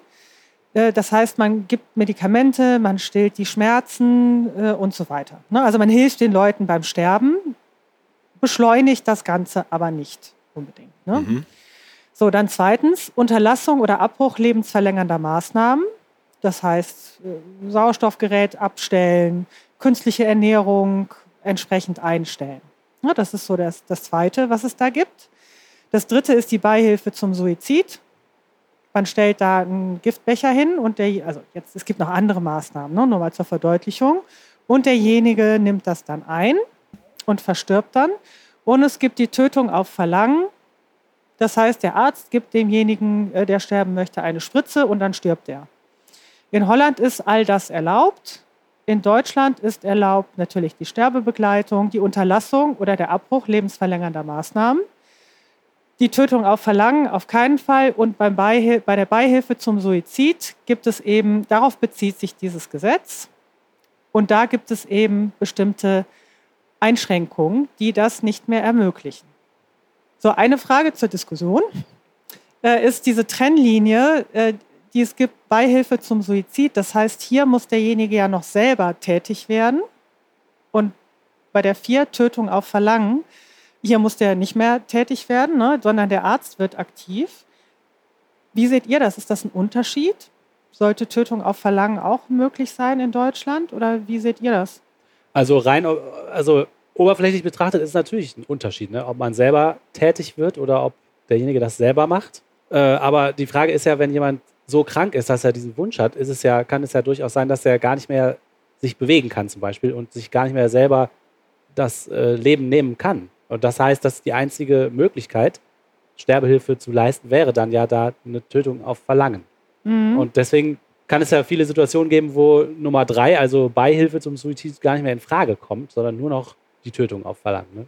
Ja, es ist so ein bisschen schwierig, weil man, also man muss ja halt auch noch eben diesen Willen äußern können, dass man das halt gerne möchte. Das kann aber auch vorher schriftlich äh, erfolgen. Heutzutage ist es wohl technisch in fast allen Fällen möglich oder in sehr vielen Fällen möglich, wenn derjenige das noch willentlich eben beschließen kann, dass es auch Geräte gibt, die ihm das ermöglichen, das selber Aha. zu machen. Okay, verstehe. Mhm. Also ich finde Ja, das, das klingt- ja bitte. Klingt nach einer künstlichen Trennung. Also ich verstehe das, ich würde das auch keinem Arzt zumuten wollen, dass ich sage, du, ich will jetzt, mach das, Mhm. ja, bring mich jetzt mal um.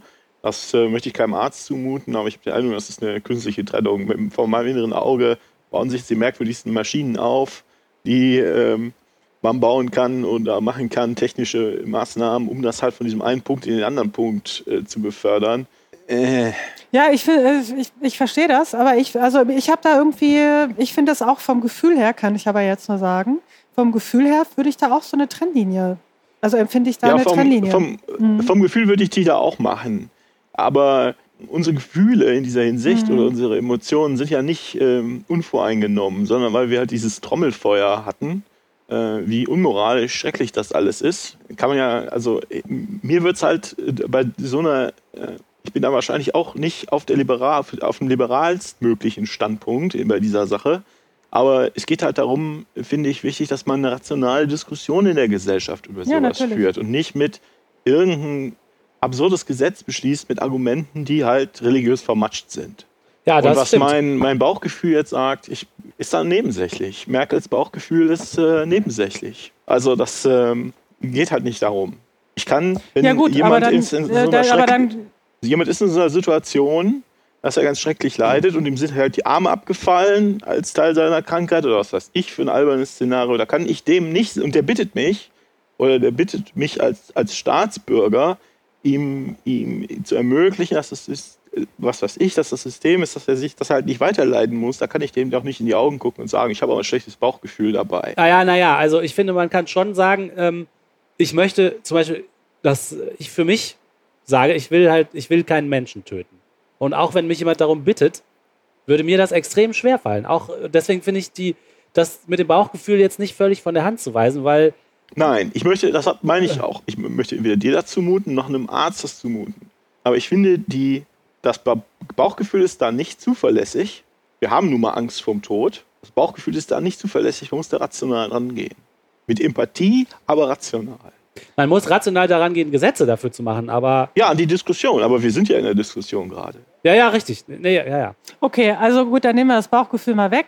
Also dieser Uwe Christian Arnold, ein sehr erfahrener Sterbehelfer, äh, sagt selber, diese Tötung auf Verlangen braucht man eigentlich nicht. Es gibt, äh, es gibt immer die Möglichkeit heutzutage mit modernen Technologien, dass derjenige das den letzten Schritt selber macht. Und sei es mit äh, Computersteuerung durch Augensteuerung. Okay. So, also damit kann man das eigentlich beenden. Ne? Ich finde es nur vom, eben klar, wenn man über Gefühle redet, das wird ja hier sehr emotional auch geführt, die Debatte, da wäre halt so, finde ich, auch ein, irgendwie eine Grenze, wo man halt sagt, so, nehmen wir das raus, dann müssen wir da noch nicht mehr, gar nicht mehr mit Gefühlen argumentieren. Ich, ba, mein Bauch sagt das auch, aber ich möchte nicht auf ihn hören. Nee, aber wenn man gar nicht mehr drüber Gut, sprechen muss Punkt. und sagt, man Ja. kann das halt äh, technisch, also kann man das schon Ja. mal fallen lassen, Tö Tötung auf Verlangen braucht man eigentlich nicht. Ne? Ja. Die, die Holländer haben das halt, man braucht es nicht. Viele von denen, die sich nicht mehr äußern können, denen kann geholfen werden durch Unterlassung oder Abbruch lebensverlängernder Maßnahmen, was absolut legal ist in Deutschland. Das ist nicht illegal. Du kannst Mhm. den, die künstliche Ernährung, du kannst den Schlauch durchschneiden, ist nicht illegal in Deutschland. Und viele von denen, die sich da nicht mehr äußern können, fallen sowieso schon darunter. Ja, ah, ja. hm. Ja, ähm, ja das, ist, das ist in Deutschland erlaubt. Jetzt muss ich mal gerade gucken hier. Ähm, War das schon immer außer so? 4.3. So, das weiß ich nicht. Okay. Das war mit Sicherheit nicht schon immer so. Okay. Das war mit Sicherheit nicht schon immer so. Ich weiß aber nicht, wie lange das wirklich so völlig klar ist. Es gibt da, die wehren sich da teilweise gegen, Pflegeheime zum Beispiel. Ne? Auch Ärzte machen das nicht. Die sind nicht verpflichtet dazu, das zu machen. Die Das haben nämlich ich auch auch- diese Gewissensentscheidung. ja das finde ich aber auch okay. Also, Ne? Also manche wollen das halt, manche nicht, aber ich glaube, dass vielen das auch gar nicht so klar ist, dass es dieses Recht gibt. Also was manchmal ein Problem ist, ist, dass ich genau festlegen muss, was ich nicht möchte und dass ich das aber manchmal medizinisch gar nicht so genau festlegen kann. aha. Also ne? als Laie jetzt meinst Als du? Laie, genau. Mhm, ja. in, einer, in, in einer Patientenverfügung kann ich dann dies und jenes reinschreiben, dann passiert aber irgendwas anderes, steht da nicht drin und dann gibt es halt so eine Grauzone Ja, okay. hm. ne, zum Beispiel. Also 4.3, also oder das dritte Beihilfe zum Suizid ist bei uns, ähm, ja, das ist genau dieser, äh, ist genau dieser Paragraph, um den es da ging, oder das Gesetz, um das es ging. Und man darf diese Beihilfe zum Suizid nicht geschäftsmäßig durchführen. Das das- ist genau der Punkt. Soll ich das mal Das vorlesen? heißt, ja, du kannst es mal vorlesen. Das ist äh, Paragraph 217 Strafgesetzbuch. Geschäftsmäßige Förderung der Selbsttötung. Erster Absatz. Wer in der Absicht, eine die Selbsttötung eines anderen zu fördern, diesem hierzu geschäftsmäßig die Gelegenheit gewährt, verschafft oder vermittelt, wird mit Freiheitsstrafe bis zu drei Jahren oder mit Geldstrafe bestraft. Zweiter Absatz. Als Teilnehmer bleibt straffrei, wer selbst nicht geschäftsmäßig handelt und entweder Angehöriger des äh, Genannten ist oder diesem nahe steht. So, das ist ein alter Straftatbestand, das ist ein neuer Straf Straf Straftatbestand seit 2015, wie Martina schon gesagt Mhm. hat. Da haben sie einen alten Paragraphen recycelt, nämlich die Kindstötung. Das war die alte Nummer 217. Die haben sie dann irgendwann mal weggelassen. Und mein Eindruck ist, ähm, dieses geschäftsmäßig, das klingt nach so einer ganz furchtbaren Tötungsindustrie, die da so wie so eine Wolke über einem schwebt. Und ich schätze, das ist auch genauso gewollt, dass das so klingt. Aber Ja, wenn ich das so. so verstehe, wenn ich das Juristen spreche, übersetze, dann sind das auch ganz normale Ärzte oder halt diese ähm, nicht, ähm, nicht gewinnorientierten Sterbehilfevereine. Die sind also jetzt mit ihrem Angebot eindeutig illegal. Genau, so ist das. Mhm. Also einzelne, im Einzelfall kann, Arzt, kann ein Arzt äh, Sterbehilfe gewähren. Also der kann bei, oder Beihilfe zum Suizid geben. Er kann, das, er kann sich aber nicht darauf spezialisieren, wie das der Uwe Christian Arnold zum Beispiel macht und sagen, ich bin ein Spezialist für äh, Beihilfe zum Suizid. Und das ist halt so mein Praxisinhalt. Das darf er nicht. Angehörige dürfen das auch. Das steht nicht unter Strafe. Das also ich darf, äh, scheint ich, mir sehr, sehr merkwürdig. ja, das ist aber so. Ja, Das wird auch, auch von den Ja, Kritikern entsprechend so äh, also bestätigt, dass das so ist. Aber die Ärzte haben natürlich Angst und keiner macht das. Und müssen die Hm? Ärzte, die das machen, dann diese fünf Minuten, die sie dafür gebraucht haben, von ihrem von ihrer Stempelkarte vom Gehalt dann abziehen, weil das sonst ja bezahlt geworden wäre? Es gibt dafür keine Kassenleistung. Das ist was, was halt die, Ja. was die Äh, Ärztekammer ja immer sagt. Es kann keine Kassenleistung werden. aber ich meine, Du kannst, Es geht ja jetzt nicht darum, dass sie, keinen, dass sie das nicht bezahlt bekommen, sondern es geht darum, dass sie mit äh, Freiheitsstrafe bis zu drei Jahren äh, belastet werden. aber nicht, wenn du es, wenn du es einzel, also wenn du es, wenn du das mal, mal machst im Einzelfall, ist das nicht so, sondern das ist natürlich so eine Auslegungsfrage. Wenn Ja, ja. alle drei Wochen jemand zu dir kommt und sagt so, ich will jetzt aber, ne, ich will jetzt aber sterben, dann kommst du natürlich sehr schnell da entsprechend rein. Es gibt noch einen zweiten, es gibt halt noch eine, eine zweite Rahmenbedingung, nämlich die Ärztekammer verbietet das, die, die, Bei, den, die Beihilfe zum Suizid in ihren Statuten. Ich weiß nicht genau, wie das heißt. Das heißt, man kann da die Approbation verlieren, Ach. wenn man das macht. Also ne, aus, da kommt das halt aus beiden Bereichen. Wenn man das absolut legitimiert hätte, das war ein äh, Argument von dem Peter Hinze, wenn man das legitimiert hätte auf äh, gesetzlicher Ebene, hätte die Ärztekammer das nicht so festlegen können. Dann wären die sozusagen geschützt, die Ärzte, weil das halt erlaubt ist. Also Ach. im Einzelfall darf man das. Es geht wirklich darum, wenn Okay. jemand das wiederholt macht. Also mir, Was aber, was aber natürlich dazu führt, dass keiner das macht, ne, weil sie Angst haben, wenn ich das jetzt nochmal mache, dann ist es halt entsprechend schwierig. Dann kann ich schon da in diesen Tatbestand halt reinkommen. Und es geht auch nicht darum, dass man Geld dafür bekommt. Geschäftsmäßig heißt wiederholt. Das heißt nicht, dass ich, wenn ich das äh, unentgeltlich mache, aber geschäftsmäßig, dann bin ich auch, dann bin ich, werde ich auch straffällig. ja, Okay, genau. dann kann ich auch verstehen, dass das kaum einer machen will, weil du Nee, dich halt dann mit einem halben Fuß schon im Gefängnis Ja, befindest. natürlich, natürlich. Und das schafft Das halt, das schafft halt eine, wie ich, wie ich finde, wirklich perverse Situation. Wenn ich also äh, im, was weiß ich, Krebs im Endstadium habe und ich sage, ich habe niemanden ähm, und ich äh, habe also nur noch wochenlanges Sch Schmerzen zu erleiden, dann kann ich also nicht zu meiner Ärztin gehen, der ich, die ich seit, seit Jahren kenne oder seit Jahrzehnten dann vielleicht und der ich sehr vertraue und sagen, pass auf, äh, du kennst mich, das ist die Situation. Was ist denn hier das, was du empfiehlst du denn? Was kann ich denn machen? damit ich mich umbringen kann. Gehe ich nach Hause, Dann sagt die, trinke ich einen Whisky, höre ich meine Lieblingsmusik, schmeiße mir eine Pille rein, werde müde und schlafe ein. Und dadurch spare ich mir, sagen wir mal, wochenlange Schmerzen. So, das würde ich jederzeit machen wollen. Ähm, jetzt habe ich mir den, das Gesetz so angeguckt und das kann ich nicht machen. Weil dann Nee, muss sie sagen, das geht nicht. Es tut mir leid. Das kann sie nicht machen. Sie kann, ich kann auch zu sie darf keinem- nichts dazu sagen. Ne? ich kann auch zu keinem Verein gehen, der sich darauf Nee. äh, spezialisiert. Was ich aber machen kann, ist, ich kann zu euch beiden kommen oder ich kann zu meinem Partner gehen und sagen, bitte helft mir.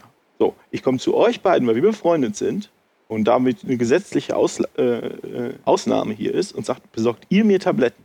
Dann sagt Ja, ihr, ja, dann sagt genau. ihr, Krass. was weiß ich, das ist ja krass, Hilfe, was machen wir denn jetzt? Und vielleicht würdet ihr es machen, vielleicht würdet ihr es nicht machen, was weiß ich. Und dann müsst ihr mit eurem, sage ich mal, im besten Fall zusammengegoogelten Wissen irgendwas zusammenkratzen, was im Zweifelsfall massiv schiefgehen kann auch. Ja, ja, natürlich, klar. So, das ist aber okay, aber wenn ich zu einem Experten gehe, Muss der sagen, ist ich das darf strafbar. nichts sagen. Das ist strafbar. Ja, Ja, das ist, Das also ist das eine ist perverse wirklich, Situation, die da geschaffen ja, das wird. ist, Das ja, stimmt. absolut. Das stimmt. Also es gibt da natürlich viele Gründe, die dagegen sprechen, dass man das so handhabt. Das ist eins, so viele selbst, also Suizid ist ja nun mal erstmal nicht verboten, ne? Darf ich ja begehen. Äh, die Frage ist nur, wie, wie äh, gut kann ich das machen? Also wie würdig Mhm. ist das? Ne? Und das, wir haben die Situation, dass viele Leute, die springen irgendwo runter. Es gibt täglich Leute, die sich vor den Zug werfen, die dann damit noch Dritte traumatisieren. Ja, das ist das ganz klappt dann schlimm. auch nicht und so weiter. Ne? Das ist wirklich schlimm. Und genau dem könnte dadurch halt Einhalt geboten werden. Genauso ist ein äh, Effekt, den man auch, der erwiesenermaßen so ist. Es gibt ja auch, es gibt andere Länder, eben Holland zum Beispiel, aber auch, äh, ich weiß jetzt nicht mehr, ein Staat in den USA, Oregon oder so, die das entsprechend auch zulassen. Und man kann daran sehen, dass die Leute, die wissen, wenn, es, wenn meine Krankheit halt sehr schlimm wird, kann ich auf professionelle Hilfe zurückgreifen.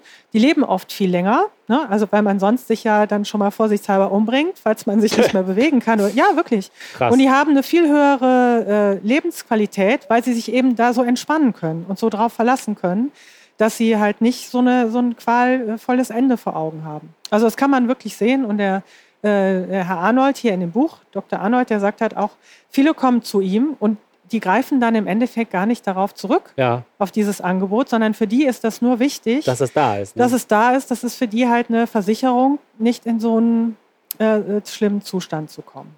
ja, So, jetzt ist halt die Frage, warum, wenn wir, wir sind uns da ja recht einig, ne, macht ja total Sinn, irgendwie diese Unterstützung zu gewähren. Äh, also warum gibt es das nicht? Jetzt gibt es halt diejenigen, die sagen, die Palliativmedizin reicht aus. Ne, wir müssen die Leute nicht totspritzen, denen keinen Giftbecher geben, sondern wir können denen halt alle Schmerzen nehmen und die dann so in den Tod begleiten. So, so schlimm wird da schon keiner gequält. Das scheint aber nicht zu stimmen. Ne, Also es gibt Leute, auf die das nicht zutrifft. Und es gibt auch Gründe, die abseits von Schmerz sind. Also man möchte nicht unwürdig leben, man möchte, was weiß ich, sich nicht in die Hose machen, man kann überhaupt Ja. nicht äh, seinen Interessen mehr nachgehen und so. Oder ne? die ganze Zeit unter Drogen stehen. Und, äh, also, das ist ja ein Zustand, wo man verstehen kann, wenn man sagt, ich will ich nicht. Ne? Ich will nicht Ja. zwei Wochen komplett unter Drogen hier liegen müssen. Ne? Also, Ja, es gibt diverse Gründe, Ja, warum man genau. sich dafür entscheidet, jetzt in diesen Zustand eben nicht zu kommen. Also kann das jetzt ja nicht so, äh, nicht unbedingt die Lösung sein.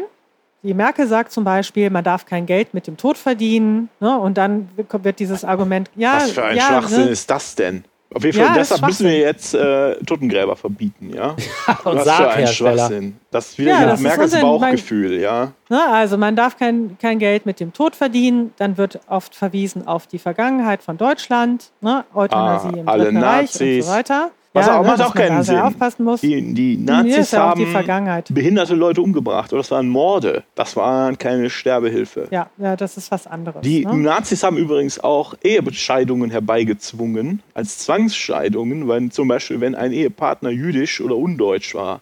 Trotzdem kommt niemand auf die Idee, äh, äh, Scheidungen gesetzlich zu verbieten. Aber dieses Argument wird durchaus dann herangezogen, was aber wirklich ein Schwachsinnsargument ist. Das kommt halt daher, dass, also in Holland heißt das Euthanasie. Der Begriff ist da halt nicht so belastet und deswegen wird das alles jetzt da so vermischt.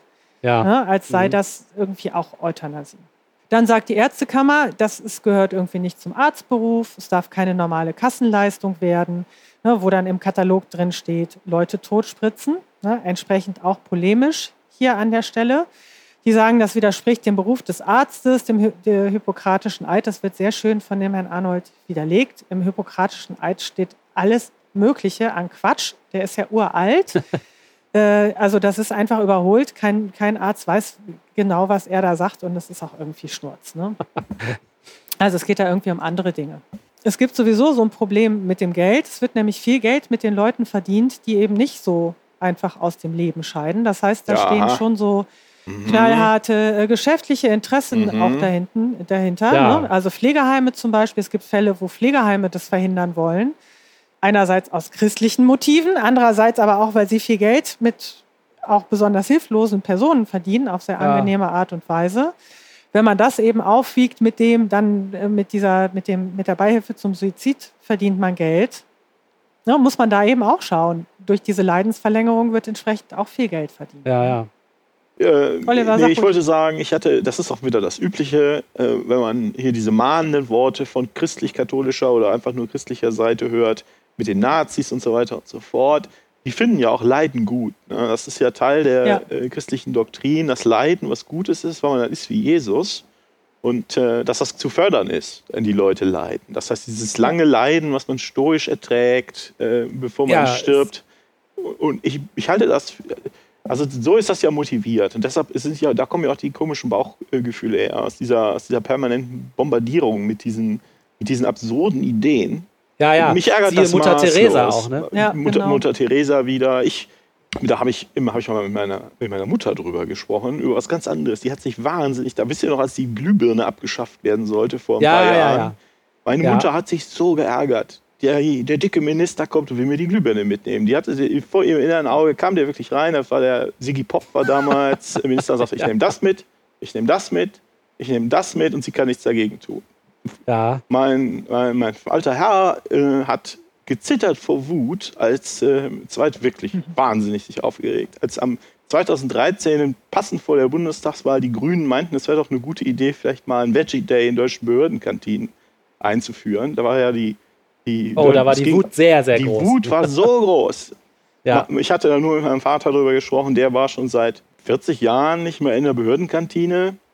Äh, es ist also der, aber äh, zitternd vor Wut, der, dem deutschen Mann wird an die Wurst gegangen. Und boah, die Reaktion über das Sterbeverbot, was ich für einen echt massiven Eingriff in Grundrechte halte, null, nix.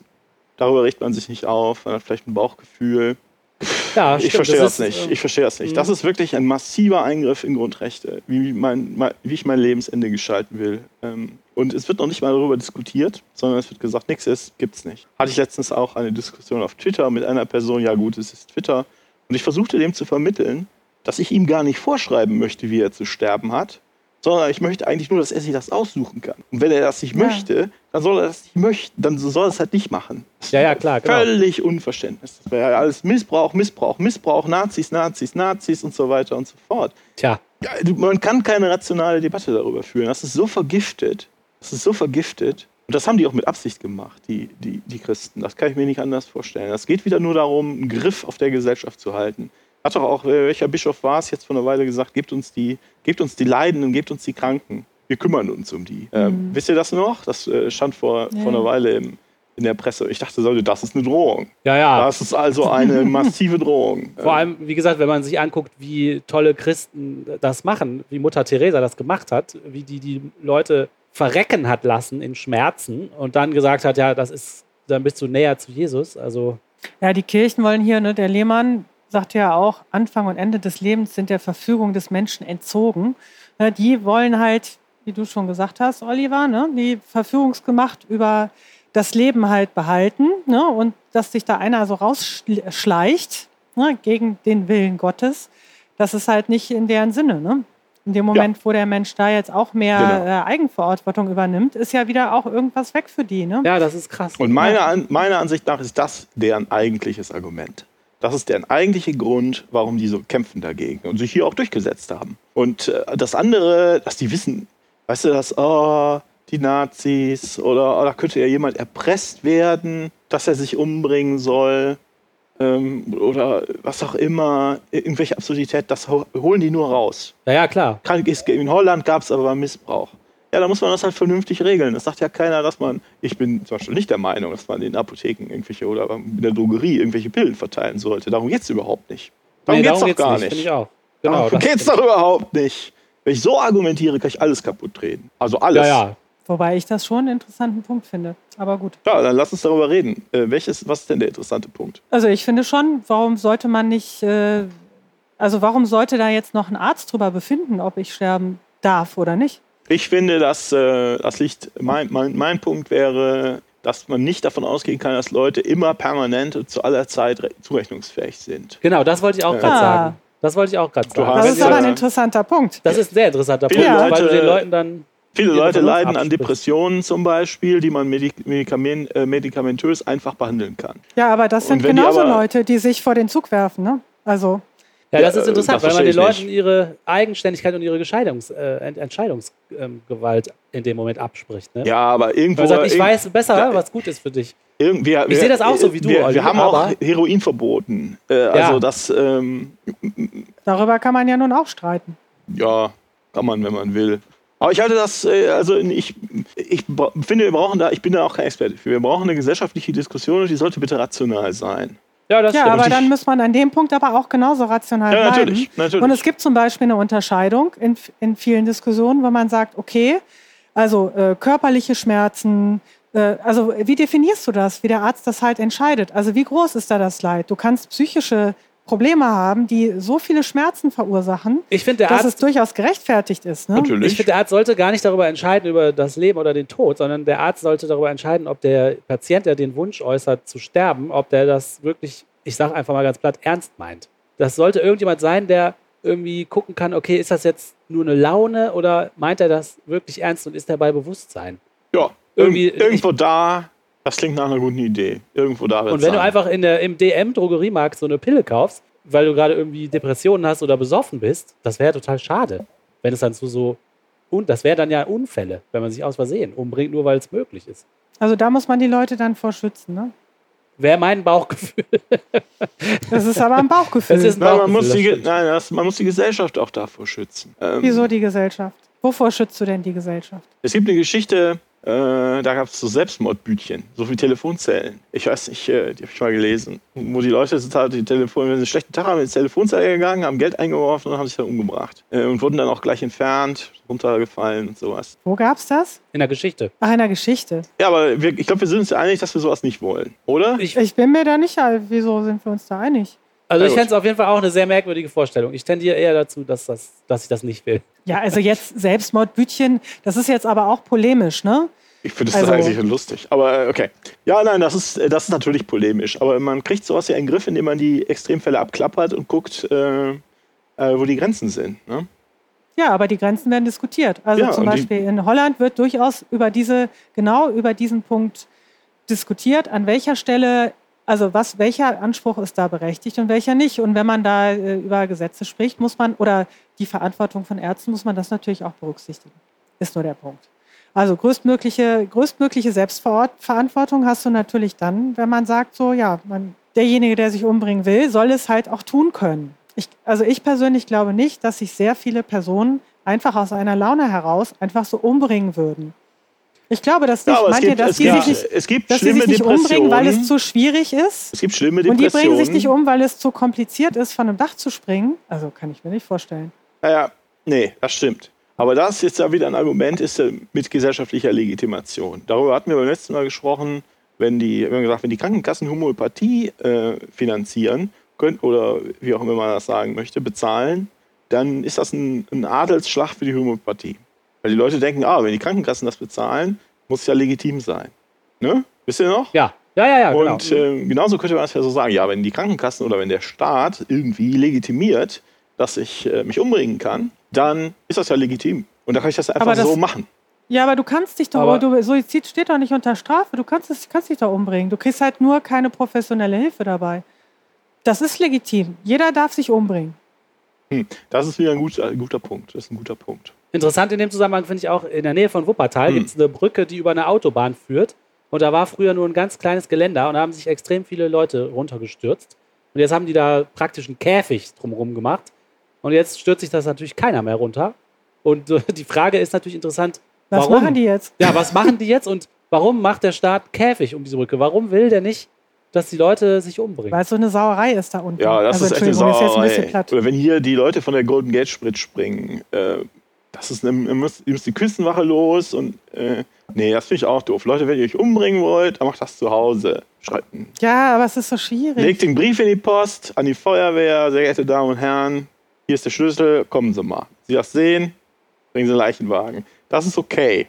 Aber vor, Aber die, vor die Brücke, von der Brücke schmeißen oder vor den Zug schmeißen, aber das ey, ist halt sicher, ne? Hm. weiß ich nicht Ja, aber ich mal. Aber wenn es nicht Doch. klappt, verbringst du den Rest deines Lebens äh, Ja, ja, das ist klar. als Tomate. Was ich daran interessant fand, war, dass offensichtlich die Öffentlichkeit so agiert, als ob es da ein Interesse gäbe, dass die Leute sich möglichst nicht umbringen sollen. Ne, Du machst halt einen Käfig um die Brücke, klar, damit du nicht die Sauerei wegmachen musst, aber irgendwie geht es ja auch darum, du willst nicht, dass die Leute sich umbringen. Der Nee, Staat nicht. Suizid ist geächtet. Ja, genau. Ist aber auch gesellschaftlich geächtet. Ja, ja. Aber, das, aber deswegen bin ich auch ein bisschen provokativ und ich finde das von dem Herrndorf echt eine gute Anregung. Äh, auch wenn man in die Vergangenheit mal schaut, das war ja gar nicht immer so. Also Selbstmord war jetzt äh, äh, war auch mal was sehr angesehenes, ne? wenn man in eine bestimmte Situation kam, Harakiri, ne? so ehrenmäßig. Ja, ne? also was, was Ehrenhaftes. Und also irgendwie ist unsere, finde ich, ist unsere Ansicht schon auch geprägt von dieser Sicht. Weil im Grunde, wenn man das halt jedem ermöglichen würde, dass er das äh, sauber machen kann, warum nicht? Also erstmal so das zu denken, das scheint uns jetzt ja auch schwer zu fallen. Ja, Ne? verrückt, ne? Ja, ist, äh, das ist bestimmt auch nur begrenzt. Ne? Das stimmt schon, dass das ähm, unter Umständen, also ich äh, fände, ich fände Selbstmord unter Umständen äh, zu ächten, nämlich wenn ich zum Beispiel, was weiß ich, so viel Mist gebaut habe und euch gegenüber in Schulden geraten bin und mich dann ab umbringe, anstatt äh, den Konsequenzen meines Handels entgegenzusehen. So Feigheit, meinst du? Ja, es, man nennt es ruhig Feigheit, aber Feigheit ist wieder, hat wieder sowas von dem Ehren- und Glorienbegriff. Ja, Äh, ja, als genau. Gegensatz, das meine ich gar nicht, sondern ich habe es halt verbockt. Und anstatt jetzt zu reparieren, wähle ich den leichten Ausweg. Okay, du ziehst dich einfach aus der Verantwortung. Genau. Du wirst deine eigene ich- Verantwortung Feigheit nicht würde ich, so, würde ich das so nicht nennen. Das, das Ja, klingt so ja, ein bisschen okay. nach preußischem Militärdiktum. Ja, das stimmt. Äh, sondern ich meine, ich, ja, und dann, und das finde ich doof. Das ist wie, ich äh, weiß ich nicht, ich zeige hier 28 Kinder und dann ziehe ich weg und ändere meinen Namen. Das ist ja, ähm, Ja, das ist auch. Gut, das Ja, ist das jetzt ist relativ halt doof. unwahrscheinlich, aber das ist halt auch, das ist halt doof. Das ist halt ein, äh, Ja, aber mit, das sind doch jetzt so wieder so Sonderfälle. Also okay, aber das sind ja die wenigsten Selbstmorde, die aus solchen Gründen erfolgen. ja, wenn wir welche, wenn wir, aber das sind Weil auch, man seine Schulden aber nicht bezahlen auch, will. Wenn ist wir über solche, also- dann reden wir, über die reden wir nicht. Okay. Reden wir denn über die Selbstmorde, die die Leute haben, die äh, an Depressionen leiden und die meinen, das Leben sei ganz furchtbar, aber wenn man ihnen äh, drei Wochen lang eine Pille gibt, ist alles wieder gut? Über die reden wir doch auch nicht. Das sind doch wieder nur Sonderfälle. Das ja, sind aber Leute, die, die, ja, ja, aber das, Leuten aber kann ich anders Oliver, helfen. Nee, das sind, das, nee, das sind keine, das sind ja keine Sonderfälle. Du weißt überhaupt nicht, wie viele von diesen Personen sich umbringen. ja, dann weißt du auch nicht, wie viele Weißt du Leute das? sich umbringen, weil sie 23 Kinder haben. Nee, aber es ist für mich halt auch egal, weil ich nämlich Aha. finde, dass sich jeder ja umbringen so, sollen dürfte, wenn er das will. Egal welcher, welchen Grund es hat. Dürfen sollte. Dürfen sollte. Die meisten Depressiven können sich gar nicht, die, die können sich gar nicht umbringen, weil es ihnen viel zu schlecht geht. Also in der Regel sind die davon gar nicht so betroffen. das würde Also mein so Bauchgefühl sagen sagt, es sollte auf jeden Fall erlaubt und möglich sein und jeder sollte Zugriff auf die Mittel haben, aber trotzdem sollte noch ein dritter oder eine zweite Person, eine außenstehende Person, kurz nochmal abchecken, hat er nur einen schlechten Tag, gibt es eine Pille oder ist er betrunken oder so irgendwie. Aber wie gesagt, es ist nur ein Bauchgefühl, was ich jetzt irgendwie auch nicht weiter begründen kann. Ja, ich würde das zum Beispiel nicht sagen. Ich finde, es, äh, äh, da muss es schon, wie soll man denn sagen, einen guten Grund geben. Und ich finde, das kann man, äh, wenn der Staat oder die Gesellschaft soll dir helfen, äh, Selbstmord zu begehen. Dafür muss man einen Rahmen abstecken, finde ich, äh, wann die Gesellschaft das macht und wann nicht.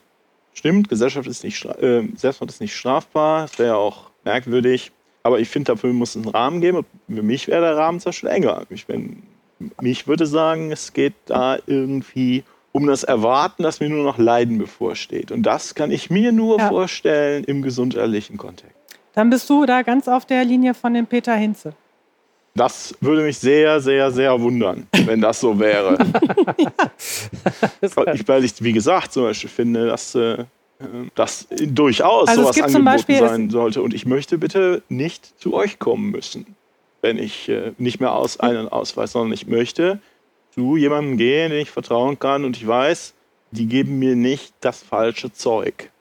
Und ich möchte euch Ja, da auch nicht ja, ja, mit das- belasten, sondern zu einem Profi gehen. Und wenn der aber dann entscheidet, hm, dir geht's gar nicht so schlecht, wahrscheinlich, also findet er jetzt nicht, dann gibt er dir das halt nicht. Ne? Ja, dann gibt er mir das halt nicht. Ich weiß das nicht. Ja. Ich bin da auch nicht letztendlich, ich bin nicht sicher und ich kenne mich da nicht aus und ich habe auch nicht in, innerhalb von drei Minuten eine feststehende Meinung, basierend auf meinem Bauchgefühl, sondern ich würde mir wünschen, habe ich ja schon mal gesagt, dass wir eine rationale gesellschaftliche Debatte über sowas brauchen. Und die darf nicht bestimmt werden von Muttis Bauchgefühl oder von dem Zeigefinger schwingenden äh, Bischof, der sagt, euer Tod und euer Lebensende gehört euch gar nicht, das gehört uns. Wir alleine entscheiden darüber. So, das ist keine rationale Debatte. Das ist Das also stimmt, das, das ist die klar. denkbar schlechteste Lösung. Dieses Gesetz, Ja, die Bibel schwingen, die Bibel zu schwingen hat selten zu guten Entscheidungen geführt.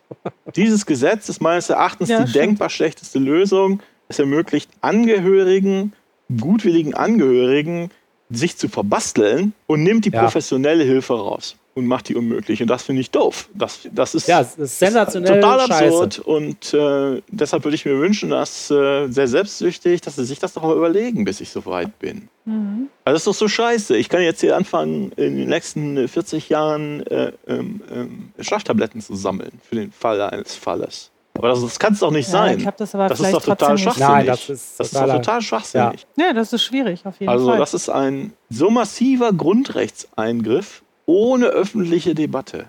Das wurde möglichst schnell eingetütet, ohne dass es eine, eine, eine Debatte gibt, eine rationale Debatte. Das ist doch das, ist doch das was wir immer wollen. Ja, es ist Es über, ist- es- das Fehlen der Debatte ist allerdings spektakulär, das stimmt. Also aber dazu muss man sagen, von meinem Verständnis her, stehen Grundrechte oder Menschenrechte nicht zur Abstimmung. Wenn in einem Land Menschenrechte zur Abstimmung stehen, dann ist das ein Problem. Und deshalb bin ich auch mit so Umfragen und sowas immer sehr skeptisch zum Thema. Können auch umschlagen, man weiß es nicht. Aber irgendwie geht es doch hier um Grund- und Menschenrechte. Das kann doch mir, niemand anders kann doch bestimmen, äh, wie mein, mein Lebensende abzulaufen hat. Ist das denn so, so naiv? Ja. Ja, also was die Kirche dazu sagt, das ist halt, also die haben ihre eigenen Interessen und das macht keinen Sinn. Ja, das ist ja klar. Also ich finde jetzt, ich finde das, ich finde diesen Paragraphen da auch nicht gut. Also ich finde es auch besser, wenn man da entsprechende Hilfe bekommt. Also es wird jetzt nicht komplett verboten, wie man da, also es wird einem nicht vorherbestimmt, wie man da zu sterben hat an der Stelle. Es geht jetzt, es geht ja darum, dass eben Ärzte hier nicht regelmäßig Hilfe anbieten können, was totale Scheiße ist. Aber ich finde nicht, dass es jetzt hier so auf die Menschenwürde da geht, so direkt. Finde ich etwas übertrieben. Okay. Also ich bin auch dafür, das zu ändern, dass, da, äh, dass man da entsprechend die Hilfe bekommt, aber dass einem da vorbestimmt wird, wie man dann eben sein Leben Aber, zu beenden hat. Es wird einem halt, es wird halt einem halt erschwert. Aber wie ist das denn in der ne, Praxis? an der ist, das ist jetzt, was im Gesetz steht. Ich kenne jetzt- also Fälle, äh, da muss man vorsichtig sein, aus dem persönlichen Umfeld, wo äh, jemand wirklich äh, äh, mit, mit Krebs im, im Krankenhaus lag und es ließ sich nichts mehr machen. Und so wie mir das im Nachhinein erzählt worden ist, haben die Schwestern sich halt irgendwann ein Herz gefasst und haben äh, dafür gesorgt, dass, sie, dass die Dame dann halt so eine Kombination von Medikamenten äh, bekommt, es einfach zu einem Atemstillstand kam. Die haben, äh, Hat sich, hatte sich die Patientin das so gewünscht? Also wollte ich bin die davon sterben überzeugt. oder? Ja. Ich bin davon überzeugt. Und ähm, ich fand das, also das ist, würde ich da, also das ist auf jeden Fall Sterbehilfe. Und ich habe den Eindruck, dass es besser ist. Ich fand das auch richtig. Und ich fand das auch, ich fände es besser, wenn sowas mit einer gewissen Rechtssicherheit und um, offen passieren Absolut. kann. Ähm, Ja, absolut. als dass, als dass das dann irgendwie, ich, ich bin überzeugt davon, was ich sagen will. Ich kenne noch andere Geschichten, aber die Mehrzahl von Anekdoten ist ja nicht Daten. Aber ich bin überzeugt davon, dass es in, in, in Deutschlands Krankenhäusern regelmäßig zu solchen Fällen kommt. Einfach weil das keine Unmenschen sind. Sind Ja, keine. Unmenschen. Das ist, Und Ja, ab und zu ja, genau. lese ich in der Presse, dass irgendeine Krankenschwester verhaftet worden sei oder vor Gericht steht, weil sie so und so viele Menschen umgebracht hätte. Und dann weiß ich nicht, ist das dann, ist die dann durchgedreht und bringt halt Leute um aus, aus Kichern, Augenrollender Boshaftigkeit oder sind das vielleicht so viele, so f- solche Fälle und irgendein trauernder Angehöriger, der nicht ein- und aus wusste, hat dann halt geklagt. Wisst ihr, was ich meine? Das also, ist, ja, aber wichtig ist ja, dass die, dass die Person das bitte möchte. Ne? Wichtig ist Und aber nicht, auch, dass den- jemand Drittes das entscheidet. Genau, aber wichtig ist ja, was bei dem, was der Olli, so verstehe ich dich jetzt, Oliver, dass dir wichtig wäre, dass die Leute, die in solchen Krankenhäusern arbeiten und sowas regelmäßig machen, weil sie halt keine Unmenschen sind, dass die eine Rechtssicherheit haben und nicht dann irgendwelchen Leuten ausgeliefert sind und hoffen müssen, hoffentlich geht diesmal keiner vor Gericht. Ja, ja, und auch Ja, umgekehrt. das ist ja Wenn ein- ich, ich ja, ähm, als, als, als sterbenskranke Person kann, ich sag mal, jetzt ein Formular ausfüllen oder was auch immer es ist. Und sage, ich sage, ich möchte das oder ich möchte das nicht. Oder was möchte ich denn? Und dass ich Mhm. dann nicht auf die Augenzwinkerpost, äh, die informelle und sowas angewiesen sind, weil die dürfen das, sie dürfen das nicht laut sagen, weil wir dürfen das eh nicht machen. Das, da, Ja, da hätte ich auch noch Angst, dass wenn ich das zum Beispiel überhaupt nicht wollte, sondern möchte halt un, un, un, unbefleckt vor Jesus stehen oder was auch immer, dann, äh, dann muss ich mir Sorgen machen, dass sie mich umbringen, weil niemand darüber sprechen kann. Das ist doch auch scheiße. Ja, Ja, absolut. Also es ist von allen Ja. Seiten scheiße, je, äh, dass das so, so absurd, äh, irrational und unterm Tisch diskutiert wird oder gemacht wird. Ja, ich will, ich möchte aber das bitte auseinanderhalten. Das eine ist eben, wie dir dabei geholfen wird. Ne? Also was jetzt Ärzte und Schwestern da machen dürfen. Und das andere ist ja eben darüber zu sprechen, was ist jetzt, also wer bestimmt denn da über das Ende? Also in dem Fall bestimmen die ja scheinbar auch über das Ende. Das ist natürlich nicht in Ordnung. Ne? Also da, da, das muss gesetzlich geregelt werden. Wenn man selber das bestimmte Dinge nicht möchte, das ist sowieso klar. Wenn ich lebensverlängernde Maßnahmen nicht möchte, werden die auch nicht durchgeführt. Und wenn ich jetzt aber aktiv dabei, wenn mir geholfen werden soll, halt zu sterben und ich das auch äußern kann, dass mir ein Arzt dabei hilft, da sind wir ja auf jeden Fall einer Meinung. Ich möchte das bitte auch und diese Praxis da nicht mehr haben. Ne, dass das alles so unter der Hand passiert oder man sich selber eben irgendwo runterstürzen muss. Ja. Trotzdem finde ich nicht, dass einem jetzt so, in, dass einem befohlen wird, wie man hier zu sterben hat. Es wird einem halt vorenthalten. Eine bestimmte Art zu sterben wird einem vorenthalten an der Stelle. Und das ist nicht richtig. Das finde ich auch nicht richtig. Die, wenn, wenn es nach der Kirche gehen würde, würde das ja nochmal ganz anders aussehen. Ne? Also die möchten sicher auch nicht, dass die, diese lebensverlängernden Maßnahmen da äh, nicht angewandt werden. Ja, und die möchten auch keine Kondome. Die sagen ja, der Anfang und das Ende Ja, des Lebens ne, richtig. sind. Ne, das ist ja nochmal eine ganz andere Ja, Argumentation ja. da an der Stelle. Also da wird den Personen nicht geholfen an der Stelle. Ne? Und das, äh, das ist nicht in Ordnung. Und das ist auch was, was eben, äh, ja, wenn man es wenn man's dann erlauben würde, müsste man eben nochmal stärker definieren, an welcher Stelle man dann hilft und wie das Ganze auszusehen hat. Das müsste man dann aber diskutieren, wenn man das entsprechend zulässt. Genau. Ja. Aber was ist denn deine Richtung? Sag das doch noch mal vielleicht kurz. Was ist denn, also du hast jetzt ganz viele Meinungen anderer Leute zu, vorgetragen. Was wäre denn, äh, was wäre denn, wie, wie, Nee, wie meine, du das meine denn? Meinung ist, äh, meine Meinung ist da eine, äh, also meine Meinung ist, äh, dass man da eine sehr starke Legalisierung natürlich herstellt. Und ich finde auch, also, dass man auch wirklich das selber entscheiden kann. Und du meinst, es Ich sollte würde, sogar, ich unabhängig... würde so weit, ich würde sogar so weit gehen, dass der Arzt da sehr wenig Beurteilungsmöglichkeiten nur bekommt.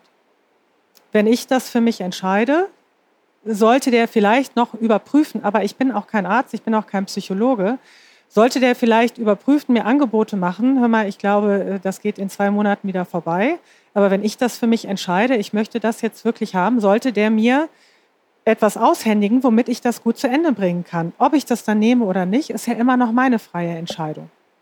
Also ich bin da wirklich dafür, ich habe aber eine ähnliche Meinung auch zu Drogen. Äh, Ich glaube, dass es kein, dass sich nicht mehr Leute, vielleicht bringen sich mehr Leute um, dann dadurch, aber einfach, weil es ihnen gelingt und es verstümmeln sich weniger. Also ich denke, es sollte äh, wirklich frei, nicht frei zugänglich sein, aber wenn ich das überzeugend darstellen kann, sollte der Arzt mir das entsprechend aushändigen, ohne dass er mich noch viel beurteilen kann. Okay, das cool. ist meine Meinung dazu. Und er sollte natürlich straffrei äh, sein, natürlich. Also völlig klar. okay, cool. Aber das ist nur meine Meinung. Ja, das ist doch gut. Till? Ja, meine Meinung ist bis jetzt nur auf dem Bauchgefühl gegründet. Ich glaube, also ich, ich finde auch, dass äh, Selbstbestimmung wichtig ist und ähm, ich, den Punkt, den die Martina angesprochen hat, dass der Arzt nochmal so ein paar Alternativen aufzeigen sollte, das finde ich wichtig. Und ich glaube, was ich ganz gut fände, ist, wenn ein Arzt überprüfen würde, ob man bei Sinnen ist, sozusagen. Also das bedeutet natürlich auch, dass man sich ein bisschen über den Menschen stellt und sagt, vielleicht kann es sein, dass ich besser weiß, was gut für dich ist, als du selber. Aber mein Bauchgefühl sagt, vielleicht ist es okay, wenn da einer steht, der feststellt, ob der Mensch, der diesen Wunsch zu sterben äußert, jetzt gerade wirklich bei Bewusstsein ist. Aber ich kann es nicht begründen gerade. Muss ich nochmal genauer überlegen. Was mich total wundert, ist halt, dass irgendwie keine Diskussion da, da über dieses ganze Thema in den Medien geführt wird. Ich habe auch Ja, die war schon, keine es gab, Talkshow gab schon Thema eine gesehen. Diskussion, aber die war halt bei Weitem nicht so, Es gibt so unwichtigere krass Sachen, die mit viel dem dummen krasser Veggie diskutiert Day. werden. Ne? Ja, genau, zum Beispiel. Ich habe Sorge, vielleicht, ähm, also ich finde auch, habe ich ja schon gesagt, die, die Regelung, wie sie jetzt ist, ist denkbar ungünstig, also auch denkbar per, führt zu perversen Situationen. Ne? Recht Hm, genau das, das. Gegenteil. Ich finde auch, Leute sollten über ihr Ende entscheiden können, wie ich darüber entscheiden kann, ob ich eine neue Wohnung ziehe oder nicht. Ähm, warum ich vorsichtiger bin, ist, ich, ein Beispiel hier ist es in den USA, wenn man sich die Selbstmordraten unter LGBT-Teenagern anguckt, die unglaublich hoch. Und auch die Obdachlosigkeit-Raten unter LGBT-Teenagern. Die Leute werden in der Schule gemobbt, die Leute werden von zu Hause rausgeworfen, äh, die Leute werden in, kriegen in der Kirche ständig eins übergebraten, hier haben wir ja von besprochen. Und den Leuten, ich möchte vermeiden, dass die Leute meinen, es gäbe keinen Ausweg, außer sich umzubringen. Und wenn die jetzt dann auch noch die eine Pille vor die Nase gehalten bekommen, wie wenn diese unglaublich hohen Raten noch höher werden. Das Und ist nur eine Vermutung. Kein, das ist nur eine Vermutung, aber es gibt, es gibt de facto keinen rationalen Grund, warum die Leute nichts mehr von ihrem Leben erwarten können. Die Leute erwarten nichts mehr von ihrem Leben, weil sie systematisch verteufelt werden. Und das finde ich sehr wichtig, dass man da aufpasst. Deshalb, ich weiß, es ist paternalistisch, ist das das richtige Wort, also ob, gewisses Obrigkeitsstaatsdenken zu, zu eine Liste zu machen und sagen, wir müssen die Punkte 1 bis 4 durchgehen und wenn du die erfüllst, dann äh, helfen wir dir und sonst helfen wir dir nicht. Das ist auch in gewissen, Zeit, äh, gewissen Grade unliberal. Aber ich, wenn ich mir diese alarmierenden Zahlen angucke und, und der Hass, der unterwegs ist, dann wäre ich da sehr vorsichtig. Da bin ich sehr vorsichtig. Ja. Ich habe den einen, ich habe Sorge, dass das zwar gut klingt, aber dass das dazu führt, dass, äh, dass Leute im Zweifelsfall noch weiter in die Verzweiflung getrieben werden. Also es würde dazu führen, dass die zum Arzt gehen und mit dem mal sprechen würden. Ne? Und sich nicht, ich weiß nicht, wie sie sich jetzt umbringen, aber sie schaffen es ja auch so scheinbar Ja. nicht umzubringen. Ja, ja, das stimmt schon. Ja, na gut. Unser nächstes Segment ist das allseits beliebte Hörer beschimpfen Podcaster. Kommentare. Kommentieren. Schön. Also, in der langen Zeit, wo wir jetzt keine Folge veröffentlicht hatten, äh, haben sich natürlich besonders viele Kommentare gesammelt. Und weil wir die nicht alle hier in der Sendung vorlesen können, haben wir wieder ein paar rausgesucht, die besonders lustig sind. Es hat nämlich diesmal auf äh, unserem YouTube-Kanal angefangen, Kommentare zu hageln. Und wir hatten sehr viel Spaß beim Lesen dieser Kommentare. Deswegen steht äh, das heutige Segment ganz unter dem Stern, unter dem Zeichen von YouTube. Und zwar ähm, hat zu unserem kleinen, auf YouTube veröffent wir, veröffentlichen wir ja so kleine Segmente aus unserem Podcast mit äh, kleinen Dia-Shows unterlegt und zu dem Segment über das Bar, über die Bargeldsverbotsprophezeiung, was wir gemacht haben. Da ging es ja darum zu zeigen, dass äh, nirgendwo eine echte Prophezeiung von einem Bargeldverbot steht und es auch kein Bargeldverbot in Sicht ist. Und äh, zu diesem kleinen Videoschnipsel hat der YouTube-User Izuki am 29.03. kommentiert. Ihr macht euch lustig über Sachen, von denen ihr nicht viel Ahnung habt. Und das Oh. blöde Gelächter? Schrecklich. Nur ein kleiner Tipp, schaut euch die okkulte Musikindustrie an. Und von Uwe Bausch das babylonische Prinzip. Bevor ihr euch öffentlich über etwas lustig macht, solltet ihr euch erst damit richtig auseinandersetzen. Aber wem sage ich das? Die Jugend von heute. Spätrömische Dekadenz. Also auch noch ein FDP-Wähler? Die okkulte Musikindustrie. Ich, Ja, was, wie ist das nicht- denn mit dem? Hast du da mal recherchiert? Nee, das, ich fand, was, ich habe mich so gefreut, dass wir spät, wir werden die Jugend von heute Ja, das genannt hat und spätrömische. Dekadenz. das finde ich auch toll. Das finde ich total cool. Ich stelle mir so hübsche äh, römische Jugendliche vor, die so äh, sich intellektuell lustig machen über irgendwas total Ja, so sind wir geistvolles. doch auch. Ja, eben. Das ist auch Aber das blöde. Gelächter ist wirklich schrecklich. Ja. ja, da müssen wir aufpassen. ja, wir müssen nicht so viel lachen. Ja, ne? nee, Wir nee. dürfen nicht so viel lachen, glaube ich. Das sind ja echte Qualitätskommentare. Also YouTube ist schon mal noch mal eine andere Nummer als, äh, Ach, als YouTube ist herrlich. Äh, WordPress, WordPress, oder? Hab ich Ja, bei. WordPress sind halt die Leute unterwegs, die äh, Lust haben, was zu lesen. Ne? Und bei YouTube äh, ist wahrscheinlich so eine. Aber ich meine, ich wollte gerade sagen, bei YouTube sind die Leute unterwegs, die nur mal schnell was gucken und dann weiterklicken. Aber die Tatsache, dass die Leute da auch Kommentare hinterlassen, heißt, zumindest haben sie so viel Zeit, da was selber zu schreiben. Ne? Ja, wenn sie es denn Naja. Ja.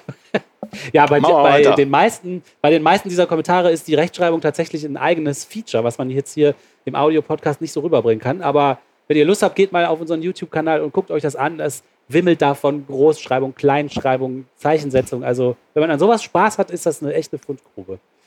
Zu demselben äh, Video über die Bargeldsverbotsprophezeiung schreibt der User 84CutCut. Oh Mann, ihr habt wirklich keine Ahnung, oder? Lest mal ein bisschen mehr in der Bibel, vielleicht kommt bei euch doch noch die Sündenerkenntnis. Wobei ich denke, das ist alles Oh. hoffnungslos, wenn ich das hier höre. Macht nur weiter mit dem Spotten. Die Bibel sagt, Gott lässt sich nicht spotten. Ihr werdet für jedes Wort Rechenschaft ablegen müssen. Wenn mitten im Flug die Triebwerke ausfallen, dann gibt es keine Atheisten mehr. Dann würdet auch ihr zu Gott schreien. Besinnt euch bitte. Was soll das eigentlich heißen, Lost Get, Lo- Gott lässt sich nicht spotten? Das wird immer mal wieder, wenn irgendjemand sich über die Dummheit der Religiösen lustig macht, sagen sie das immer wieder. Was soll das eigentlich heißen? Vielleicht wird er dann sauer. Vielleicht heißt das einfach, dass er das nicht hört. Der kneift sein Ohr dann zu, wenn man dem spottet. Könnte ja alles Mögliche heißen. Das weiß man bei wie so vielen Sachen in der Bibel. Guck mal, dann muss man da Rechenschaft ablegen. Das steht ja da. Muss man Don Gamelo fragen. Der Aber, weiß das, aber das weiß er doch alles schon. Der weiß das doch schon alles. Er ist doch allwissend. Da muss ich doch nicht noch Ja, Rechenschaft ablesen. Und wie ist das denn, wenn mitten im Flug die Triebwerke ausfallen? Werden wir dann alle plötzlich zu Theisten? Nein. Also ich nicht. Ja, ich glaube ich auch nicht, aber ich hatte die Situation auch noch nicht. Außerdem, wenn man unter Lebensangst zu einem nicht anwesenden höheren Wesen schreit, bitte hilf mir, gilt das denn dann schon als religiös oder, oder als Christ? Oder ist das einfach nur ein hilfloser Aufschrei? Ich meine, kann jetzt doch nicht wirklich behaupten, der ist dann da kurz zum Christentum übergetreten.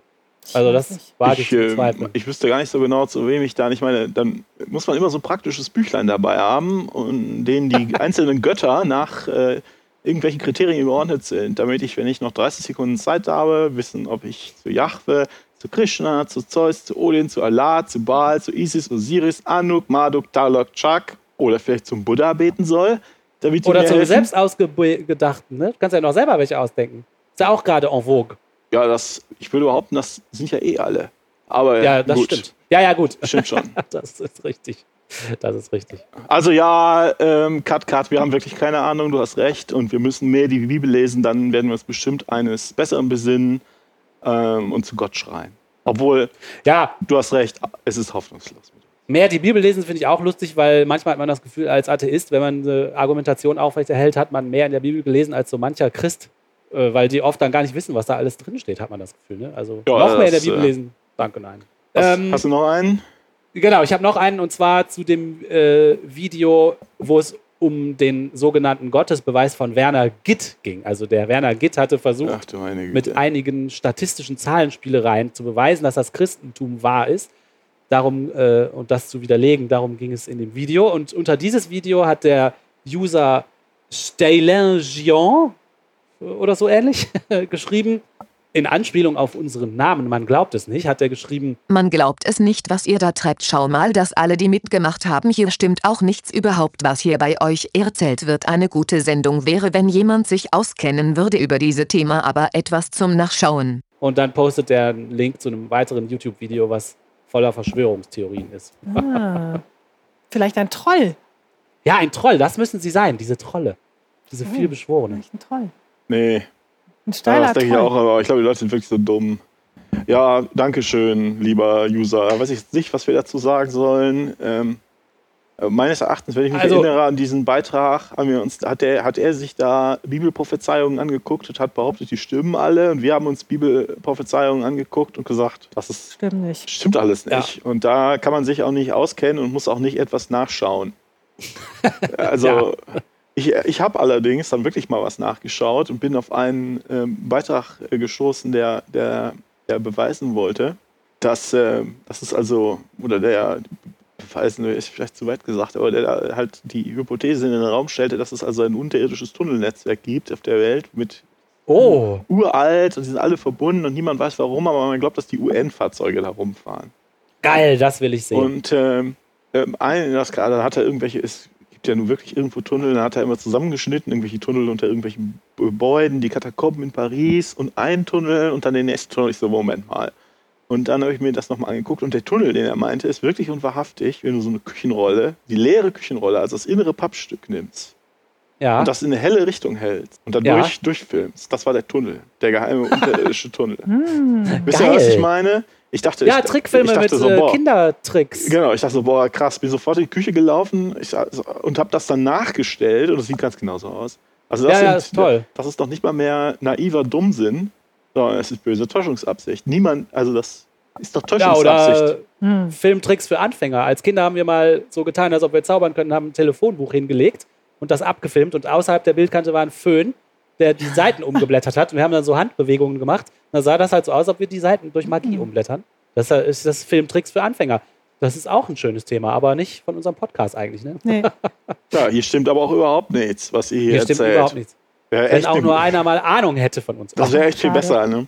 Ja. Das ist das, was du mal bei der, ich glaube, bei der ersten Teil des, der Paul-Diskussion äh, äh, gesagt, der Paul-Bogosian-Diskussion, dass nach einer Weile, wenn man nicht mehr weiter weiß, erklärt man den Gesprächspartner halt für dumm. Und das, das ist, stimmt, ja. ähm, das ist hier bei, bei all diesen Zitaten oder bei diesen Kommentaren, ist, äh, das ist diesmal wirklich Hörer beschimpfen Podcaster und die sagen, Menno, ihr seid ja alle dumm. Genau, Das weil wir eine andere Meinung haben alles und denen Bi- die Argumente ausgehen. Ja, wir haben, viel- kein Argument nicht nur, mehr wir haben nicht nur eine eigene, eine andere Meinung, wir haben ihnen auch gezeigt, dass das Quatsch ist, was sie da machen, was sie da vertreten. Und wenn sie dann kein Argument haben, dann fangen sie an, in Großbuchstaben unter YouTube zu meckern. Aber damit können wir leben. Wir nutzen es sogar aus. So. Für unsere Zwecke.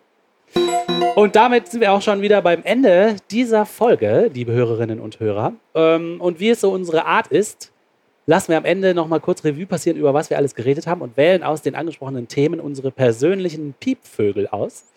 Wer möchte denn heute mal anfangen? Ja, fang du doch an. Okay, mein persönlicher Piepvogel ist ähm, der Bundesinnenminister de Maizière, der sich hinstellt und behauptet, er wäre in der alleinigen Besitz des Wissens, wie ein Deutscher zu sein hat, was er zu tun, zu lassen, zu mögen und zu hassen hat. Und macht uns hier mit seinen zehn Punkten der Geboten. Leitkultur klar, wie wir sein sollen. Und das ist ein absoluter Piepvogel für mich, weil der, bei dem piept's wohl. Ja, mein Piepvogel Vogel ist der Mark Green, dieser äh, Kandidat von Trump für den Heeresminister, der in einer wirklich, wie ich finde, menschenverachtenden Art und Weise das Böse zerquetschen will, in Form der Transsexuellen, die nicht mehr auf die Frauentoilette oder respektive Herrentoilette gehen sollen. Unmöglich. Ja, welcher Hass da offenbar wird. Ne? Ja, schlimm ist das. Ganz furchtbar. Ich finde den, es ist nicht lustig, aber ich sehe einen massiven Grundrechtseingriff hier in, dieser, in, in diesem Sterbe, Sterbehilfeverbotsgesetz. Äh, und äh, das regt mich jedenfalls mehr auf als der Veggie Day und das Glühbirnenverbot. Deshalb äh, gebe ich meinen äh, meinen Piepvogel der Bundesregierung und dem Bundestag. Äh, Ihr habt euch da, ihr habt euch da rauszuhalten. Da habt ihr euch einfach rauszuhalten. Ja, ich stimme dir in großen Teilen zu, Oliver. Ja, aber wie ist das denn? Ich meine, wir haben doch, wir haben doch jetzt, machen wir das seit einem Jahr, den Podcast. Und ich erinnere mich ganz klar und deutlich, dass wir zu Anfang gesagt haben, wir drei, dass wir ähm, das erstmal ein Jahr lang machen wollen, auf jeden Fall weit durchziehen und dann mal gucken, ob wir weitermachen. Ob das überhaupt Bedarf gibt, ob uns überhaupt jemand zuhört oder vielleicht ist Podcasten ja doof und macht gar keinen Spaß und ist eine schreckliche Qual. Und das Jahr ist jetzt ja um. Also wir haben im Mai 2016 angefangen und jetzt, wenn die Leute das hören, ist Mai 2017. Wie ist das denn jetzt? Machen wir das jetzt äh, weiter oder will es überhaupt niemand mehr? Also, ob es jemand will oder nicht, das ist ja schwer zu messen im Internet, aber ich kann für mich selber sprechen, dass es mir Spaß macht, mit euch diese, Mhm. diese Sache durchzuziehen. Und ähm, wenn ihr mich fragt, ich will weitermachen. Ich bin auch auf jeden Fall dafür, weiterzumachen. Cool. Das heißt, wir machen also eine zweite Staffel. Eine zweite Staffel. Hey! Cool. Wir sind Weitere verlängert. zwölf Folgen. Wir sind Und verlängert. ähm, äh, müssen wir das dann umnennen? Man glaubt es immer noch nicht oder man glaubt es schon wieder nicht oder die, die Rückkehr Nein, der nein, man- Ungläubigen. Man glaubt es Nein. nicht. Ich habe mal den Klappentext von einem Buch über Marketing gelesen und da stand, dass man lieber einen schlechten Markennamen behalten soll, als einen neuen guten zu wechseln. und ich finde unseren Markennamen noch nicht mal schlecht, deswegen würde ich sagen, wir müssen den unbedingt behalten. Einverstanden. Hip-Hop, hurra. Wunderbar. Dann beende ich jetzt hier diese Folge offiziell. Liebe Hörerinnen und Hörer, danke, dass ihr zugehört habt. Ähm, wir freuen uns weiterhin über eure Kommentare in der unter Dada Dingster Bumster Bar auf YouTube und natürlich auf unserem Blog unter man glaubt es nicht.wordpress.com. Wenn ihr Lust habt, bewertet unseren Podcast bei iTunes, damit er weiter nach oben rutscht in der Liste der tollen Podcasts von iTunes. Sonst bleibt mir nur noch euch zu wünschen, dass ihr uns wieder einschaltet beim nächsten Mal. Äh, Und ich sage Tschüss. Tschüss. Tschüss.